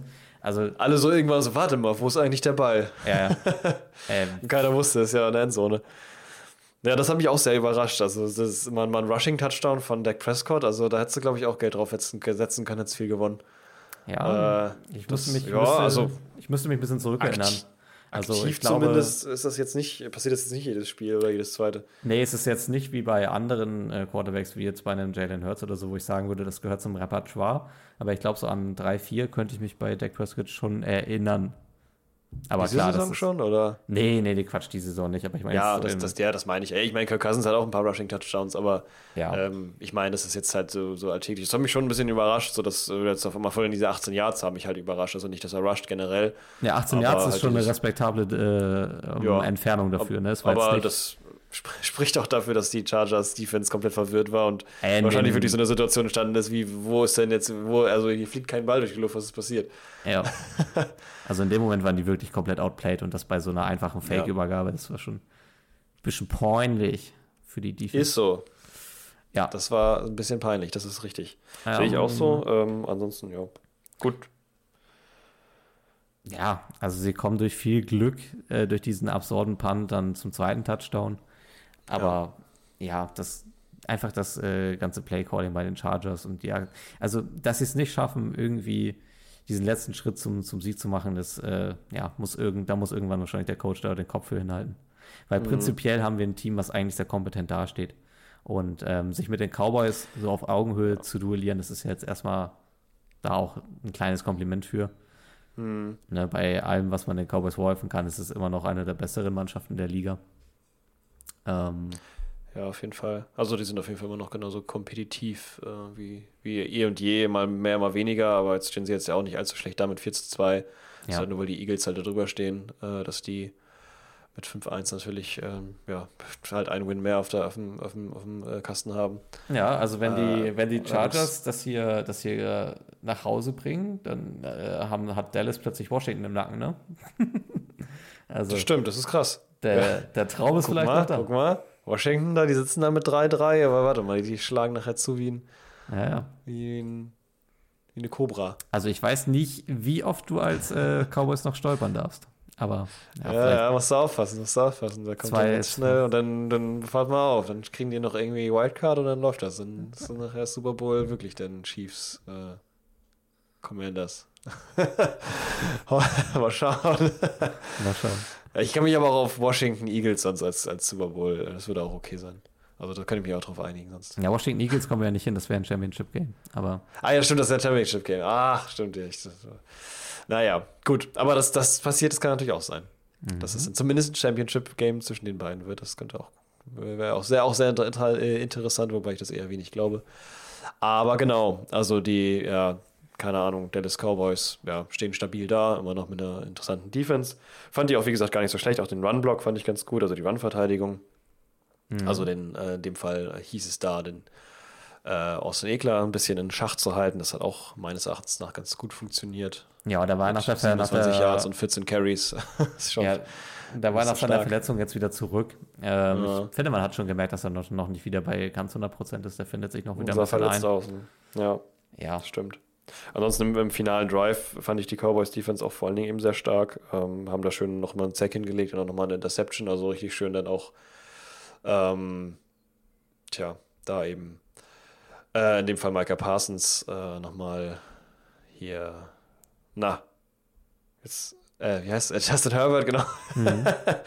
Justin Herbert nochmal ja. so ein bisschen ja, gesackt eben und dadurch so ein bisschen unter Druck gesetzt und dann ja danach dann direkt die Gilmore Interception, natürlich ein Traum, also Parsons und Gilmore back-to-back äh, im Big Play-Moment.